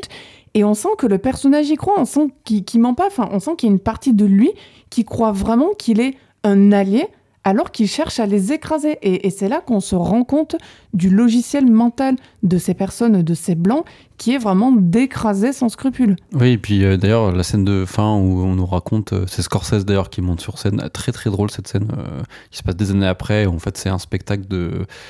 c'est de la radio C'est de la radio filmée, voilà, mais sur scène en fait, où il y a des personnes qui font des bruits, etc. Il y a Scorsese qui monte sur scène et qui nous raconte le destin des personnages principaux du film, principaux, et on se rend compte que William L, lui, il est sorti de prison quelques années, enfin après 20 ans peut-être, je crois, pour bonne conduite. Et en fait, il est reparti vivre avec les Osage et en mode euh, tout va bien, les amis. Euh. Il, peut pas s'en empêcher. en fait, c'est limite pathologique dans ce personnage. C'est ça qui est euh, absolument, je trouve, fascinant. De la même manière que, en fait, ce que je veux dire par là, c'est que je trouve que Killers of the Flower Moon nous montre des personnages d'emblée qui prennent pas forcément la direction à laquelle on s'entend quand bien même on se doute de ce qui va se passer. Pour lui, par exemple, encore une fois, pour euh, William Hale, incarné par Robert De Niro, il y a, comme je le disais, ce côté euh, méchant suprême qui, en fait, se retrouve dans le déni. Pour euh, le personnage de Lily Glasson, donc Molly Buckhart, il y a, mine de rien, je trouve qu'au début, il y a un côté légèrement superficiel. Alors, je sais que ça a l'air très négatif, mais ce que je veux dire, c'est que elle est forcément, elle est impactée par toutes les morts dans sa communauté, mais on dirait qu'elle en prend la mesure presque peut-être trop tard, c'est-à-dire qu'elle se laisse pas mal vivre au quotidien, mais elle réagit finalement que en dernière extrémité. Et encore une fois, euh, d'autres l'auraient fait euh, potentiellement avant. Enfin, je veux dire, en fait, elle a l'air moins impliquée au début qu'elle ne l'est au final euh, sur la fin. Après, au début, peut-être qu'elle n'avait pas la mesure, elle comprenait pas forcément. Et parce qu'en fait, le film, en fait, ce qui est un peu la particularité du film, c'est qu'il n'y a pas de chronologie euh, marquée avec des années. Donc on se rend pas compte parfois que dans une scène un autre, une autre, c'était euh, peut-être deux ans d'écart. Alors on le voit un peu quand il y a les enfants qui apparaissent et qui mm. grandissent, mais euh, effectivement c'est difficile de savoir à quel moment elle se rend compte de ce qui se passe. Puis surtout au début, on a quand même l'impression qu'elle a envie de tomber amoureuse, quoi. Et, Bien sûr. Et d'ailleurs, enfin leur amour est, et qu'il n'y a pas grand monde qui, oui, et, justement c'est là où j'allais en venir sur le, le dernier fameux personnage de, ces, de ce trio là qui pour moi suit pas non plus le chemin auquel on s'attendait, c'est celui bah, forcément de Leonardo euh, DiCaprio à Ness Burkhardt. En fait, au début, on n'a pas l'impression que c'est le méchant qu'il est. C'est-à-dire que cet être euh, enfin, qui est complètement bête et qui fait les choses sans trop réfléchir. C'est-à-dire qu'au début, on a quand même l'impression qu'il a des bonnes intentions, qu'il suit son oncle parce qu'il veut faire plaisir. Mais je veux dire que il y a une impression quand même de quelqu'un d'inoffensif au départ qui, qui vient, qui débarque dans une nouvelle ville, bon, qui est un peu surpris par euh, la configuration de la communauté bah, avec ses sociétés. Quand il sort du train, Voilà, c'est ça. On, le voit à son regard, il se dit, mais où est-ce que j'ai débarqué? C'est vraiment quelque chose d'inhabituel pour lui. Et euh, qui mène son petit chemin, c'est-à-dire donc qui fait une rencontre euh, donc avec Molly Buckard, qui se marie, qui a des enfants, bref tout ça semble très normal et au fur et à mesure qu'on avance dans le film, moi, à chaque moment, en fait, je me disais, c'est pas possible, il va y avoir une sorte de réveil des consciences et il va, comment dire, euh, prendre conscience de ce qu'il a fait. Et en fait, non, y a, là aussi, il y a toujours énormément de déni. Et euh, c'est quelqu'un qui, fondamentalement, euh, ne veut pas admettre qu'il a fait quelque chose d'horrible envers sa femme et envers la, famille, l'entourage de sa femme. Il y a un côté un peu infantile. Hein, euh, c'est ça, il s'en sort jamais. C'est ça, et puis euh, en fait, il a pas l'air du tout gêné à l'idée de participer au massacre de, des sœurs de sa femme. Mais quand ça commence. Alors c'est sa famille, mais on, voit là-dedans qu'il les considère quelque part, justement, pas comme sa famille, pas comme son oncle. C'est ça. Et puis quand. Euh, quand il commence à empoisonner sa femme, au début, il, enfin, je suis même pas sûr qu'il se rend compte qu'il l'empoisonne, du moins au début, et en fait, euh, au fur et à mesure. Il est toujours dans le déni. Et, euh, et moi, vraiment, c'est quelque chose qui m'a sidéré. Je me suis dit, mais. Euh, en fait, on croit qu'un être humain se rend compte au bout d'un moment qu'il fait du mal, et on voit qu'il continue, et, en fait, non, il y a, y, a, y a, vraiment aucun sursaut euh, chez ce personnage. C'est assez affreux. ouais, on a envie de lui mettre des baffes. Mais euh, en tout cas, moi, ce qui, pour, euh, quasiment terminer sur le film, ce que qui m'a passionné dans le film, et, d'ailleurs, je, je suis pas forcément d'accord avec le, point de vue de certaines personnes qui disent que oui, mais c'est dommage parce qu'en fait, Scorsese, il, essaye de bien faire, de faire un film sur les Indiens, mais en fait, on les voit pas beaucoup dans le film. Et en fait, Lily Gladstone, la moitié du film, bon, peut-être pas la moitié, mais un tiers du film, elle est sur un lit parce qu'elle est en train de mourir D'ailleurs, elle, ne meurt pas, mais euh, voilà, elle est, euh, euh, elle est malade, etc. mais en fait, enfin, je, je comprends pas le, point de vue du film. C'est quand même le, les gens se, trompent en fait. Le point de vue du film, c'est le point de vue de, de l'Amérique, en fait, des, des blancs, Bien sûr. qui dévorent les, les, les, minorités, dont, dont les, les Amérindiens. Le point de vue du film, Morgan, n'est pas du tout problématique. C'est un choix de mise en scène, c'est tout. Ça aurait été un autre cinéaste, il l'aurait fait différemment. C'est juste qu'on a besoin qu'il y ait une pureté euh, des, des, cinéastes, de montrer euh, les choses d'une manière euh, qu'il faut que ce soit la plus digne, enfin pas digne, mais valable moralement possible en fait. Il n'y a rien de problématique, je trouve, dans le fait de montrer un film où il y a, on va dire, grosso modo, sans parler de, de manichéisme, mais on va dire des gentils, des méchants, montrer le film du point de vue des méchants. C'est pas que c'est grave que ça. Et puis encore une fois, là, pardon, mais je trouve que pour Killers of the Flower Moon, on n'est pas dans euh, une unicité de point de vue. C'est-à-dire que le point de vue est en majorité, c'est ce que je disais euh, plus tôt euh, quand on a commencé à parler du film, le point de vue est en majorité celui du personnage de Leonardo DiCaprio, mais parfois c'est celui du personnage de Lily Gladstone en second. En troisième, c'est parfois celui du personnage incarné par Robert De Niro.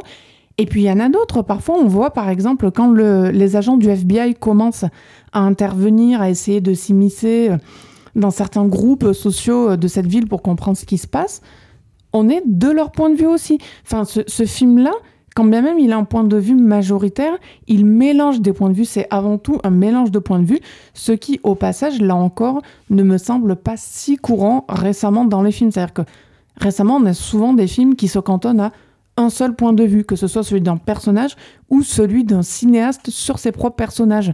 Là, on a plusieurs points de vue euh, internes, de narrateurs euh, internes, euh, vus d'une manière extérieure, mais qui s'entremêlent. Et parfois, on peut se concentrer sur un, s'aventurer 10 à 10 minutes à 15 minutes sur un autre pour revenir sur le principal mais ça ne change rien, je trouve, euh, à la qualité du film. Tout ça sans être un, euh, film choral, c'est ça. Mais, euh, mais aussi, c'est aussi, je pense que les gens sont peut-être un peu leurrés parce que le montage est tellement bien foutu, que tout est mm. d'une fluidité folle. Et pourtant, il y a des sautes, il y, a des changements de régime d'image. Je sais que ce terme gêne, mais on passe d'images d'archives qui sont pas faites des images d'archives. Après, on passe à un flashback. On y croit vraiment et la photo est super. Et oui, et, Thelma Schoonmaker, qui est la monteuse de, de Scorsese, qui est peut-être la plus grande monteuse au monde actuellement euh, enfin, c'est euh, incroyable. Tu peux répéter son nom justement si c'est la plus grande monteuse au monde? Thelma Schoonmaker, ouais. Merci. elle, est, euh, elle travaille avec Scorsese, qui, qui font tous les deux depuis des années, c'est génial. Mais là, on, on, se rend compte que oui, effectivement, il y a une, fluidité et, et, de rendre le film toujours intéressant, même au bout de 3h30, c'est quand même assez fort. Et, et, tu, tu, parlais de l'image, effectivement, la, photo est, dingue. 200 millions de dollars, c'est vrai qu'on peut se permettre de faire des choses assez mais, dingues. Mais, mais en fait, je trouve qu'on le voit d'autant plus dans certaines scènes, il n'y en a pas énormément euh, qui se déroule euh, quand euh, la, nuit tombe, pas forcément la nuit noire, mais quand notamment les membres du FBI sont réunis et cherchent à rassembler leurs indices pour comprendre ce qui a pu se passer, la manière dont ils sont éclairés et en même temps avec ce ciel sombre, enfin je me suis dit, punaise, enfin ça fait plaisir de, voir ça à un écran, c'est-à-dire des, des, des, gens bien éclairés, des, des, belles lumières, des belles couleurs, enfin c'est bête, mais... Oui, et puis pour moi ça participe du, de la dimension quasi horrifique du film parce que ce n'est mm. pas un film d'horreur. Euh, non, mais c'est vrai que tu as cette thèse, Morgan, on en avait parlé en off, que pour toi, il y a des moments horrifiques dans euh, Killers of the Flower Moon. Euh, avant de te laisser détailler comment, pourquoi, c'est vrai que c'est un aspect que j'ai pas vu abordé énormément par beaucoup de gens, alors que je suis plutôt d'accord avec toi sur ces, choses-là. Oui, il y, a quelques personnes, notamment dans les cas du cinéma, qui en ont parlé, mais euh, et je trouve qu'ils ont complètement raison.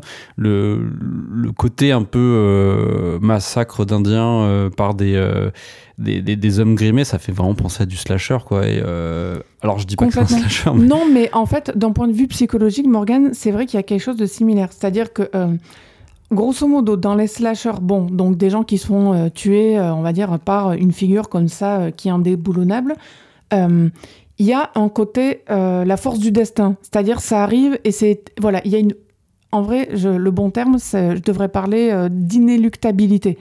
Et là, dans Killer of the Flower Moon, il y a la même chose. Et c'est pour ça que je disais tout à l'heure, d'ailleurs, que ça m'étonnait que le personnage de Lily Gladstone réagisse aussi tard.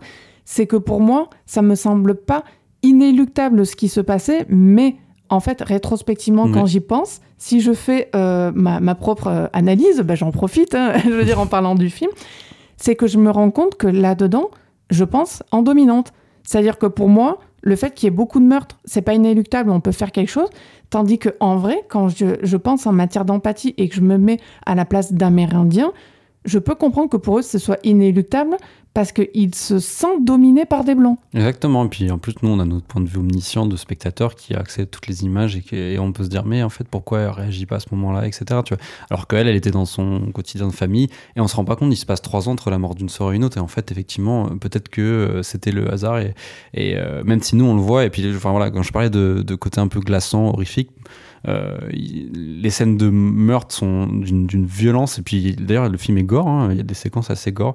Et mhm. euh, les blancs, euh, en fait, ils sont tous interchangeables parce qu'en fait, on se rend compte que c'est à chaque fois, c'est un blanc différent qui tue une, une, femme. Enfin, c'est souvent des femmes d'ailleurs, mais il y a aussi des hommes. Mais, mais et d'ailleurs, des blancs qui font tous à l'image de Leonardo DiCaprio, pas propre sur eux. Enfin, je veux dire, c'est limite des zombies. Enfin, c'est bah, des ghouls, quoi. Oui, c'est des ghouls, voilà. Et la scène la plus, enfin, qui cristallise ça, c'est quand il il, revient après le, début du procès dans le, chez son oncle, mais son oncle n'est pas là parce qu'il est en, sous verrou, enfin il est, il est derrière les barreaux en attendant le, procès, mais lui, lui en tout cas, Ernest, il peut, comme il est témoin en fait, parce qu'à ce moment-là, il, est témoin, il a le droit de revenir chez lui, il est invité dans la maison de son oncle et il rentre, et en fait, là d'un coup, tu as tous les, tous les blancs du, de la ville de. Euh, j'ai plus le nom de la ville, mais euh, tous les blancs qui sont là. Qui le regardent, dont l'avocat qui est incarné par euh, Brandon Fraser. Puis, ils mettent tous et ils sont côté vraiment cadavérique, mm. blanc. La, lumière est folle. On, sent que, effectivement, la lumière, Morgan, a accentué la, la, pâleur de mort de ces personnages pour faire ressurgir leur côté euh, ancien monde. Enfin, c'est vraiment un plan qui est chargé d'interprétation, je trouve. Ouais, comme c'était des vampires en fait. Et, euh, et, la scène est, enfin, le plan en tout cas, mais la scène aussi est d'une, enfin, pour moi est terrifiante. Et pour moi, c'est, je l'avais dit sur euh, Twitter, c'est le plan peut-être le plus terrifiant de l'année. Et là, on est dans une dimension, oui, effectivement, où on, se rapproche de l'horreur. Et d'ailleurs, Martin Scorsese, c'est marrant, il a dit qu'il avait été inspiré par Ari Aster et Bo is Afraid sur le montage du film, même si j'y crois pas trop, parce que, alors peut-être qu'il a vu le film avant tout le monde Dämon mais si on regarde le film est sorti en avril, son, film était terminé. Mais bon, peut-être que euh, il l'a vu avant, mais effectivement, oui, peut-être que Scorsese, euh, il a vu des films d'horreur avant de faire ce film. Je ne sais pas. En tout cas, euh, c'est peut-être son film le plus horrifique derrière Les Narratifs vifs, parce que Les Narratifs pour le coup, c'est un vrai film d'horreur. oui, c'est un film, c'est un remake d'un film d'effroi. donc voilà, pour moi, c'est un film d'horreur. Mais voilà, c'est en tout cas très encourageant de voir ce genre de film qui existe encore parce qui, que qui est oui qui existe encore dans le sens où qu'il est encore possible de, de, faire et de montrer. Ouais de, de, de, film, de faire des films euh, qui coûtent aussi cher parce que 200 millions quand même. Ah faut le faire pour une fresque de 3h20 euh. ouais euh, et en plus enfin, 3h20 on a l'impression d'être dans les fresques à l'ancienne les grands fresques classiques autant bah, n'importe le vent justement pour moi Morgan pareil je l'avais dit en off mais Killers of the Flower Moons c'est un peu pour Scorsese son guépard. Enfin pour moi c'est vraiment la fresque historique, mais euh, là encore, revu au goût du jour. Enfin, j'ai vraiment eu l'impression de voir un film de 2023 en 2023. Voilà, grand film en tout cas. Euh, Complètement. Peut-être pas l'un des meilleurs Scorsese, mais dans son top 10, je dirais. Bon, oh, même euh, moi, top 5. Enfin, je dis ça parce que j'aime pas trop, j'ai l'impression de dire que j'aime rien aujourd'hui, c'est sidérant. Non, mais je, je suis pas une grande fan de Scorsese, mais je dirais que là, c'est un de mes préférés de Scorsese. Ouais, donc on a fini avec euh, les films sortis en salle. Mm. On va passer. Euh, non, j'allais dire pour euh, juste Scorsese, on espère, parce qu'il va réadapter David Ah oui, c'est vrai. C'est pour ça que je voulais vite faire en, en, toucher un mot. Donc David Grant qui a écrit le livre à l'origine du film Killers of the Flower Moon. Qui s'appelle La Note américaine, le livre. Il a fait aussi le livre de euh, Lost City of Z qui avait été adapté par euh, James, Gray. Et donc oui, tu as eu, y a eu l'info. Euh, oui, bah, je voulais juste en profiter pour encore recommander le nouveau livre de David Graham qui se penche sur l'Angleterre du XVIIIe siècle via donc le titre c'est Les naufragés du Vaguer. Euh, qui est absolument passionnant. Enfin, je veux dire, c'est un livre quasi documentaire euh, sur euh, des, des, hommes voilà, qui devaient atteindre un galion espagnol, qui ont échoué en cours de route et qui ont réussi à rentrer en Angleterre, mais après des épreuves absolument invraisemblables. Enfin, je veux dire, moi, j'ai halluciné en lisant le bouquin je ne peux que le recommander. Et donc, Les Naufragés du Vagar va être adapté par Martin Scorsese et Leonardo DiCaprio. Oui, dans le rôle principal. Et euh, par contre, euh, on ne sait pas qui produit. Euh, il y a déjà eu des. C'est Apple encore, non, non Je ne sais pas, mais en tout cas, j'espère que le film se fera parce que si c'est le cas, ça, ça promet d'être monumental. On a hâte. Donc là, on a, je peux le dire, on, a fini avec les films sortis en salle, Julie, et on va passer à Limbo. Je n'ai plus le nom du réalisateur, mais c'est notre film. Alors c'est Ivansen. Voilà, merci beaucoup. On passe à Limbo. Sélectionné à la Berlinale pour l'édition 2023, dont il est reparti bredouille, Limbo euh, est un film d'abord, mais c'est aussi un terme qu'on a souvent vu employé pour euh, des titres euh, de films. Notamment cet été avec un film de un film euh, hongkongais, j'ai plus le nom. Oui. euh, Bah, il s'appelait Limbo aussi, et il était aussi en noir et blanc de mémoire. Oui, d'ailleurs, oui, c'est faut croire que c'est. Et, euh, pour rappel, il y a un jeu vidéo qui s'appelle Limbo de 2013 Qui est aussi en noir et blanc. non, Sai Chang, voilà, c'était ça le nom du, du réalisateur. Donc là, Limbo euh, est un film australien du réalisateur Ivan Sen, que je ne connaissais pas. Tu le connaissais toi, non, Morgane? non, non, pas du tout. Et ce film euh, qui a l'air euh, complètement euh, inconnu, mais quand même en scène l'acteur Simon Baker. Si vous êtes un fan de la série The Mentalist, peut-être vous regardez sur TF1 comme tout le monde, j'ai envie de dire, vous avez sûrement reconnu ce nom. Donc là, on change complètement d'univers, de style de personnage aussi. On n'est pas du tout dans le vieux beau fringant qui... euh, voilà, quoi. Ah, Enfin, un- en plus, c'est un. plaît à la ménagère de 50 ans. Oui, il y a ça, ça, et puis c'est le, le beau, euh, le beau flic. euh, Enfin, c'est pas un flic, mais euh, c'est un- il aide les, une policière d'ailleurs, je crois. c'est On ça, va le- dire un enquêteur. Oui, un- un c'est plus une sorte de psychiatre psy- euh, spécialiste de la, de la psychanalyse, de- du profilage en fait, Mm, mm, mais mm, c'est mm. pas un- Il aide quelqu'un, euh, par contre, qui est, qui est dans la police. Oui, pardon, là je voulais dire enquêteur pour Limbo. Oui, voilà, Mm. mais là, du coup, il, il change, mais c'est le- le- l'enquêteur façon euh, film noir euh, hard-boiled, quoi. Oui, et donc justement, on est euh, ici dans Limbo au fin fond d'une Australie déserte, austère et gangrénée par la corruption qu'on a pas tant que ça finalement l'habitude de voir au cinéma, le tout comme on l'a dit en noir et blanc. Autre particularité pardon, de ce limbo, euh, Evansen, donc le réalisateur, il est aussi sur le film scénariste, coproducteur, compositeur de la musique, directeur de la photographie et chef monteur. Ça ne s'invente pas et ça fait pas mal. Morgan, de quoi parle le film? Et juste avant d'y venir, euh, petite précision, pourquoi on a mis Limbo dans la section VOD SVOD C'est parce que le film est disponible en exclusivité sur la plateforme de SVOD et aussi de VOD Filmo TV, qui, euh, pour rappel, est une plateforme euh, française de films où on peut soit s'abonner pour voir des films, il y en a régulièrement qui sont mis par mois. Euh, ce mois-ci, il y a une euh, rétrospective avec tous les David Lynch, pas les courts-métrages, mais tous les Tous les films. longs métrages, ouais. Euh, Il y a aussi des tas d'autres choses, on vous laisse euh, aller explorer. Oui, il y a eu des Scorsese, effectivement. Il y a des Clouseau également. Et il y a énormément, en dehors de l'abonnement, des films euh, en VOD. Bref, Morgan, le résumé de Limbo, parce qu'il y a aussi des exclusivités dans celle-là. Non mais c'est bien d'en parler parce qu'effectivement on parle beaucoup de- justement de, de- de films qui sont sur Netflix, sur euh, Prime Video et Mm. euh, Et c'est bien de dire qu'il y a des alternatives et pas forcément des plateformes de VOD et ou SVOD qui sont américaines. Alors pour rappel, plateforme de VOD, ça veut dire que le film, on peut l'acheter ou le louer à la demande. Euh, pour la SVOD, Oui. c'est euh, de l'abonnement de streaming type, Netflix, type Netflix. Prime. Et il y a ensuite aussi la VOD qui est de la VOD avec publicité gratuite, comme c'est le cas pour par exemple France.tv. Voilà, Julie, spécialiste de, de ça finalement. Un petit peu.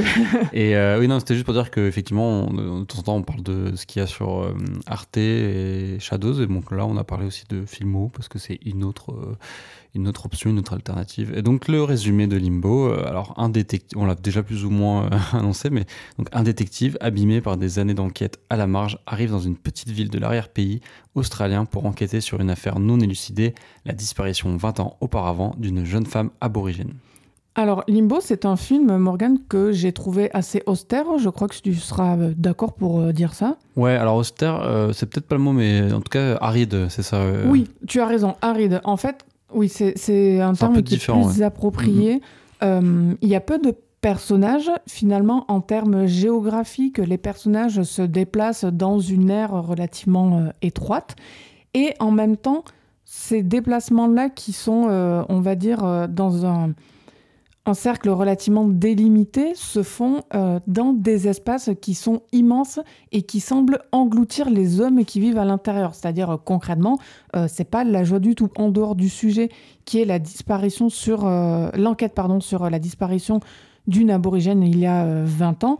on parle d'un lieu où on, ressent en tant que spectateur, c'est dit, mais c'est surtout du ressenti, l'extrême pauvreté, le chômage, la délinquance, euh, les jeunes qui vont pas à l'école parce que derrière ça mène à rien, euh, les difficultés des familles monoparentales, enfin c'est c'est pas la joie quoi comme, euh, comme film et c'est en plus agrémenté par justement le, le personnage qu'incarne Simon Baker, parce que lui-même, en tant que policier, c'est pas la joie non plus. C'est-à-dire, on débarque en ouverture du film, il est en train de se shooter probablement à l'héroïne dans un hôtel, non pas sordide, mais euh, assez, euh, finalement, qui semble assez peu accueillant, taillé à même la roche. Ah, en fait, c'est un peu comme euh, toute la ville, Julie. C'est, on comprend que c'est une ancienne ville minière.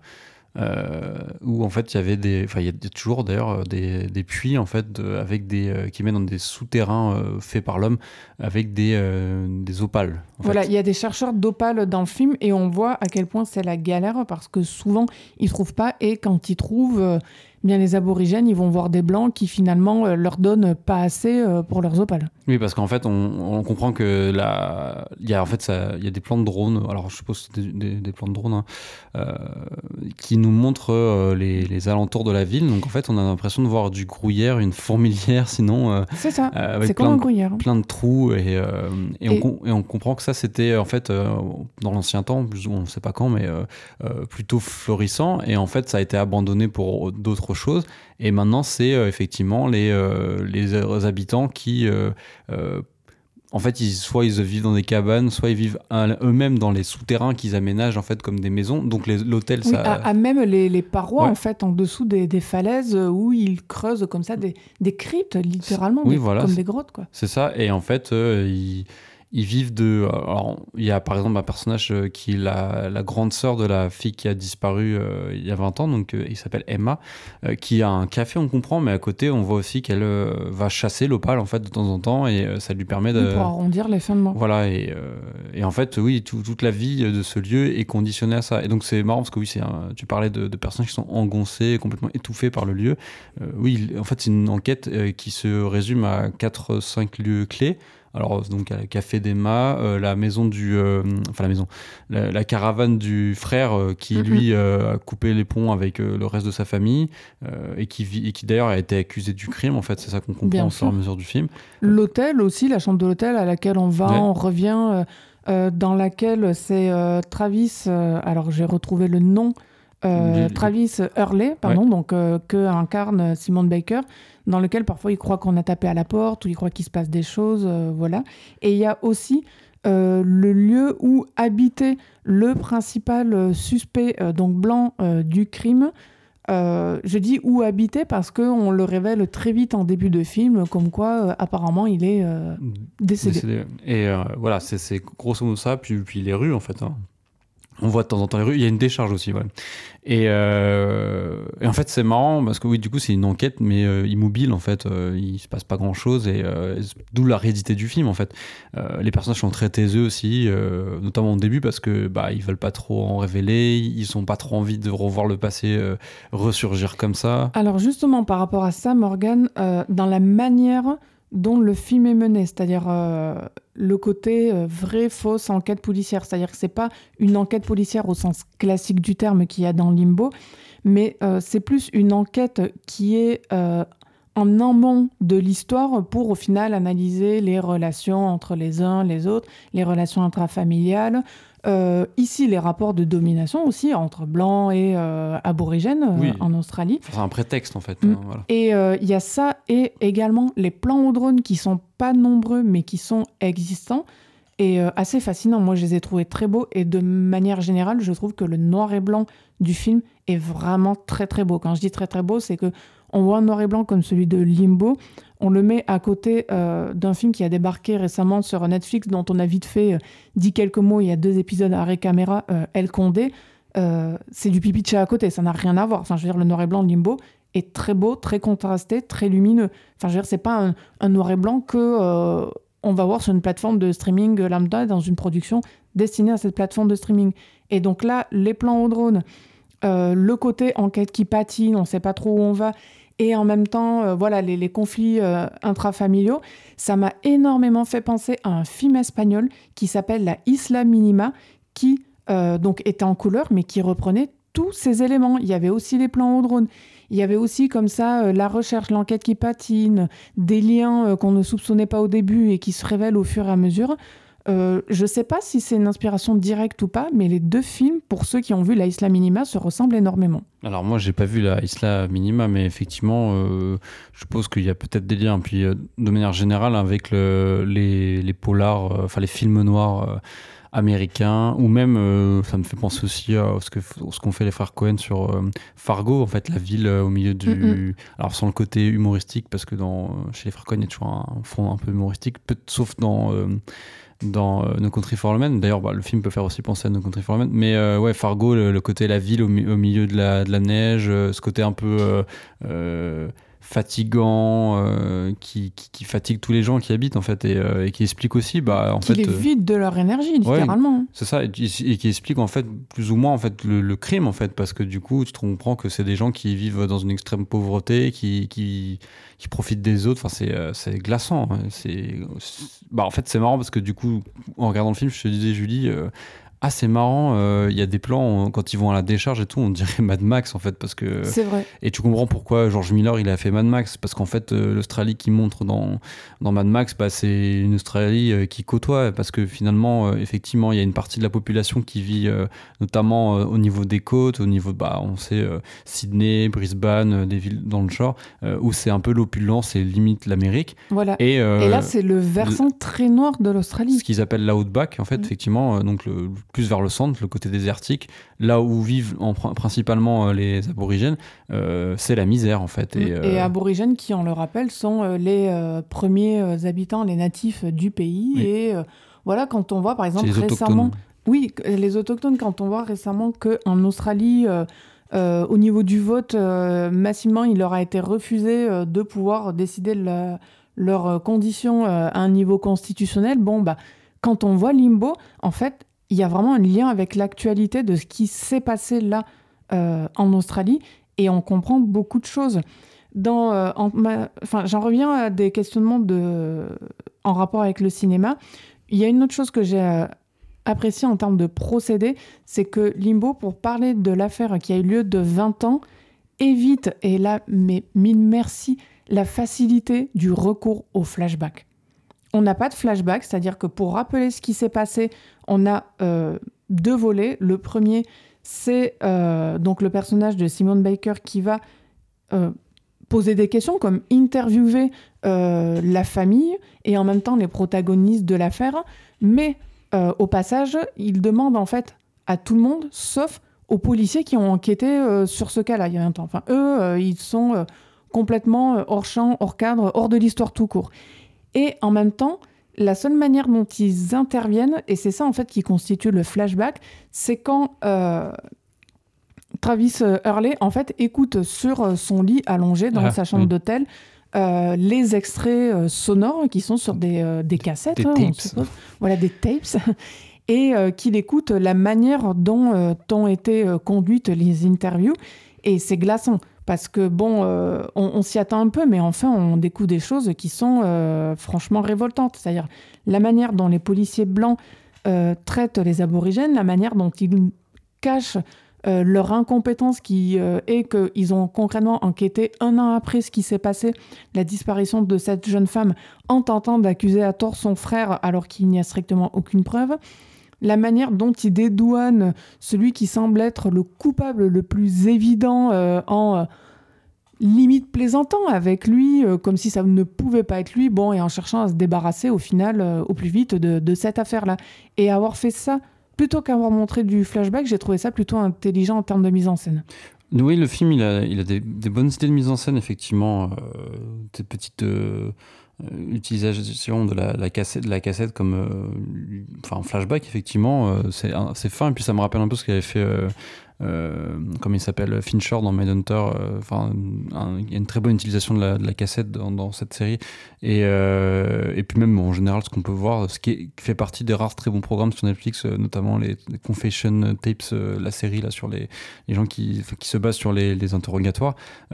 Oui il y a un- une vraie utilisation intéressante puis ça évite de passer forcément par des images de violence euh, qui pourraient être faciles et Parce que complaisantes. c'est pas un film qui contient, Morgan, des images de violence, pas du tout. Ah Non, non, du coup, le, film, il est, en fait, il, coupe euh, d'une manière très, très, il y a un bon montage en fait pour euh, éviter justement de montrer ces scènes, etc. Qui pourrait y avoir, il n'y en a pas de toute façon, mais, euh, mais c'est aussi parce que les personnages, j'ai l'impression qu'ils contiennent hein, la, la, violence, elle, elle, éclate jamais vraiment, tu vois. C'est ça. Alors après, le bémol que j'ai en mon niveau de tête dessus, je ne sais pas si tu seras d'accord Morgan, c'est que j'ai trouvé que le film, je dirais vers son milieu, les deux tiers euh, patinent un petit peu et versent peut-être un peu trop dans, euh, on en reparle, du drame social et euh, des conflits parents-enfants, plutôt qu'ils n'avancent vraiment pour essayer de comprendre la vérité. Enfin, on finit par la, retrouver, cette vérité, par s'y rattacher et au final comprendre ce qui a pu se passer c'est largement suggéré. Mais je sais pas, le, le côté, euh, voilà, il y a le conflit familial et en même temps euh, cet enquêteur qui finalement se retrouve plus à résoudre ces problèmes-là, comme si c'était un psy finalement, mmh. que à résoudre ce pourquoi il est sur place. D'un côté, je trouve ça sympathique et d'un autre, c'était peut-être à mon niveau un petit peu trop. En fait, le projet est assez, assez beau dans cette, dans cette idée-là, en tout cas, de, de, reconstruire une famille qui a été brisée par euh, un drame. Et euh, euh, par extension par blanc, aussi, j'allais dire, Morgane, reconstruire dans la mesure où ceux qui ont détruit, ce sont des blancs. Oui, Donc voilà. il y a un côté réparateur. Complètement, et notamment via un, un blanc qui a d'ailleurs des, des, tatouages. On peut supposer que lui-même avait peut-être un passé de raciste, on ne sait pas trop, c'est pas... C'est un petit peu suggéré. C'est suggéré, effectivement. Mais, euh, mais voilà, il y a, y a ce, cette, cette, chose assez belle, mais en fait, c'est traité d'une manière assez euh, soporifique, en fait. Euh. Je... Oui, en fait, je dirais que c'est assez conventionnel. Voilà. Malheureusement. Qui manque d'énergie, c'est un peu lénifiant, quoi. C'est, ça te ramollit, en fait. Euh, le film est un peu ramolli par moments. Euh, euh, peut-être justement parce qu'il se laisse peut-être un peu trop prendre dans cette fausse enquête, en fait. Mais, mais ça reste un, un, film intéressant, et, et notamment parce qu'on a de moins en moins de films australiens qui nous parviennent. Vrai. À part les cinéastes qui sont connus. Donc on a Justin Kurzel, qui, dont les films sont notamment sélectionnés à Cannes, souvent. Enfin, Nitram, par exemple, il était... Mm -hmm. il avait eu un, un prix d'interprétation pour, euh, pour Caleb le... Landry Jones. Oui. Euh, pareil, on a Rolf de Heer qui euh, continue à faire des films. Là, son dernier film était à la Berlinale, justement, bah, en compétition avec ce film-là, et qui devrait sortir prochainement. Bon, il y a George Miller, bien évidemment, mais en même temps, ouais. bon, le dernier film qu'il a fait est pas spécialement ancré en Australie, donc ça compte pas tout à fait. Oui, il fait plus de films australiens, donc enfin, on peut pas dire que c'est du cinéma australien, mm -hmm. mais voilà, on a, on a deux, deux fois des, des, des, de ces nouvelles-là. Puis si, non, il y avait quand même un cinéma de genre australien. Euh, euh, Greg McLean qui avait fait euh, comment s'appelle Wolf Creek et, euh, et tous ces films là qui étaient assez violents et qui étaient assez saisissants dans les années, au début milieu des années 2000 et euh, Alors, et... le dernier film australien, finalement, qu'on a vu, Morgan, euh, qui a très bien marché au box-office, c'est La Main. Quand bien même il est oui. distribué par A24, euh, il me semble bien que A24 a acheté les droits, oui, oui, mais ça australien. reste un film australien.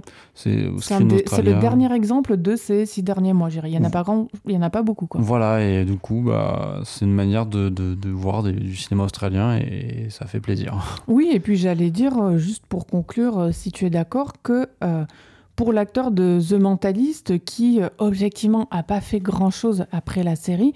Enfin c'est quand même bien euh, de euh, jouer un rôle dans un film à où il peut on va dire plus déployer son talent quoi.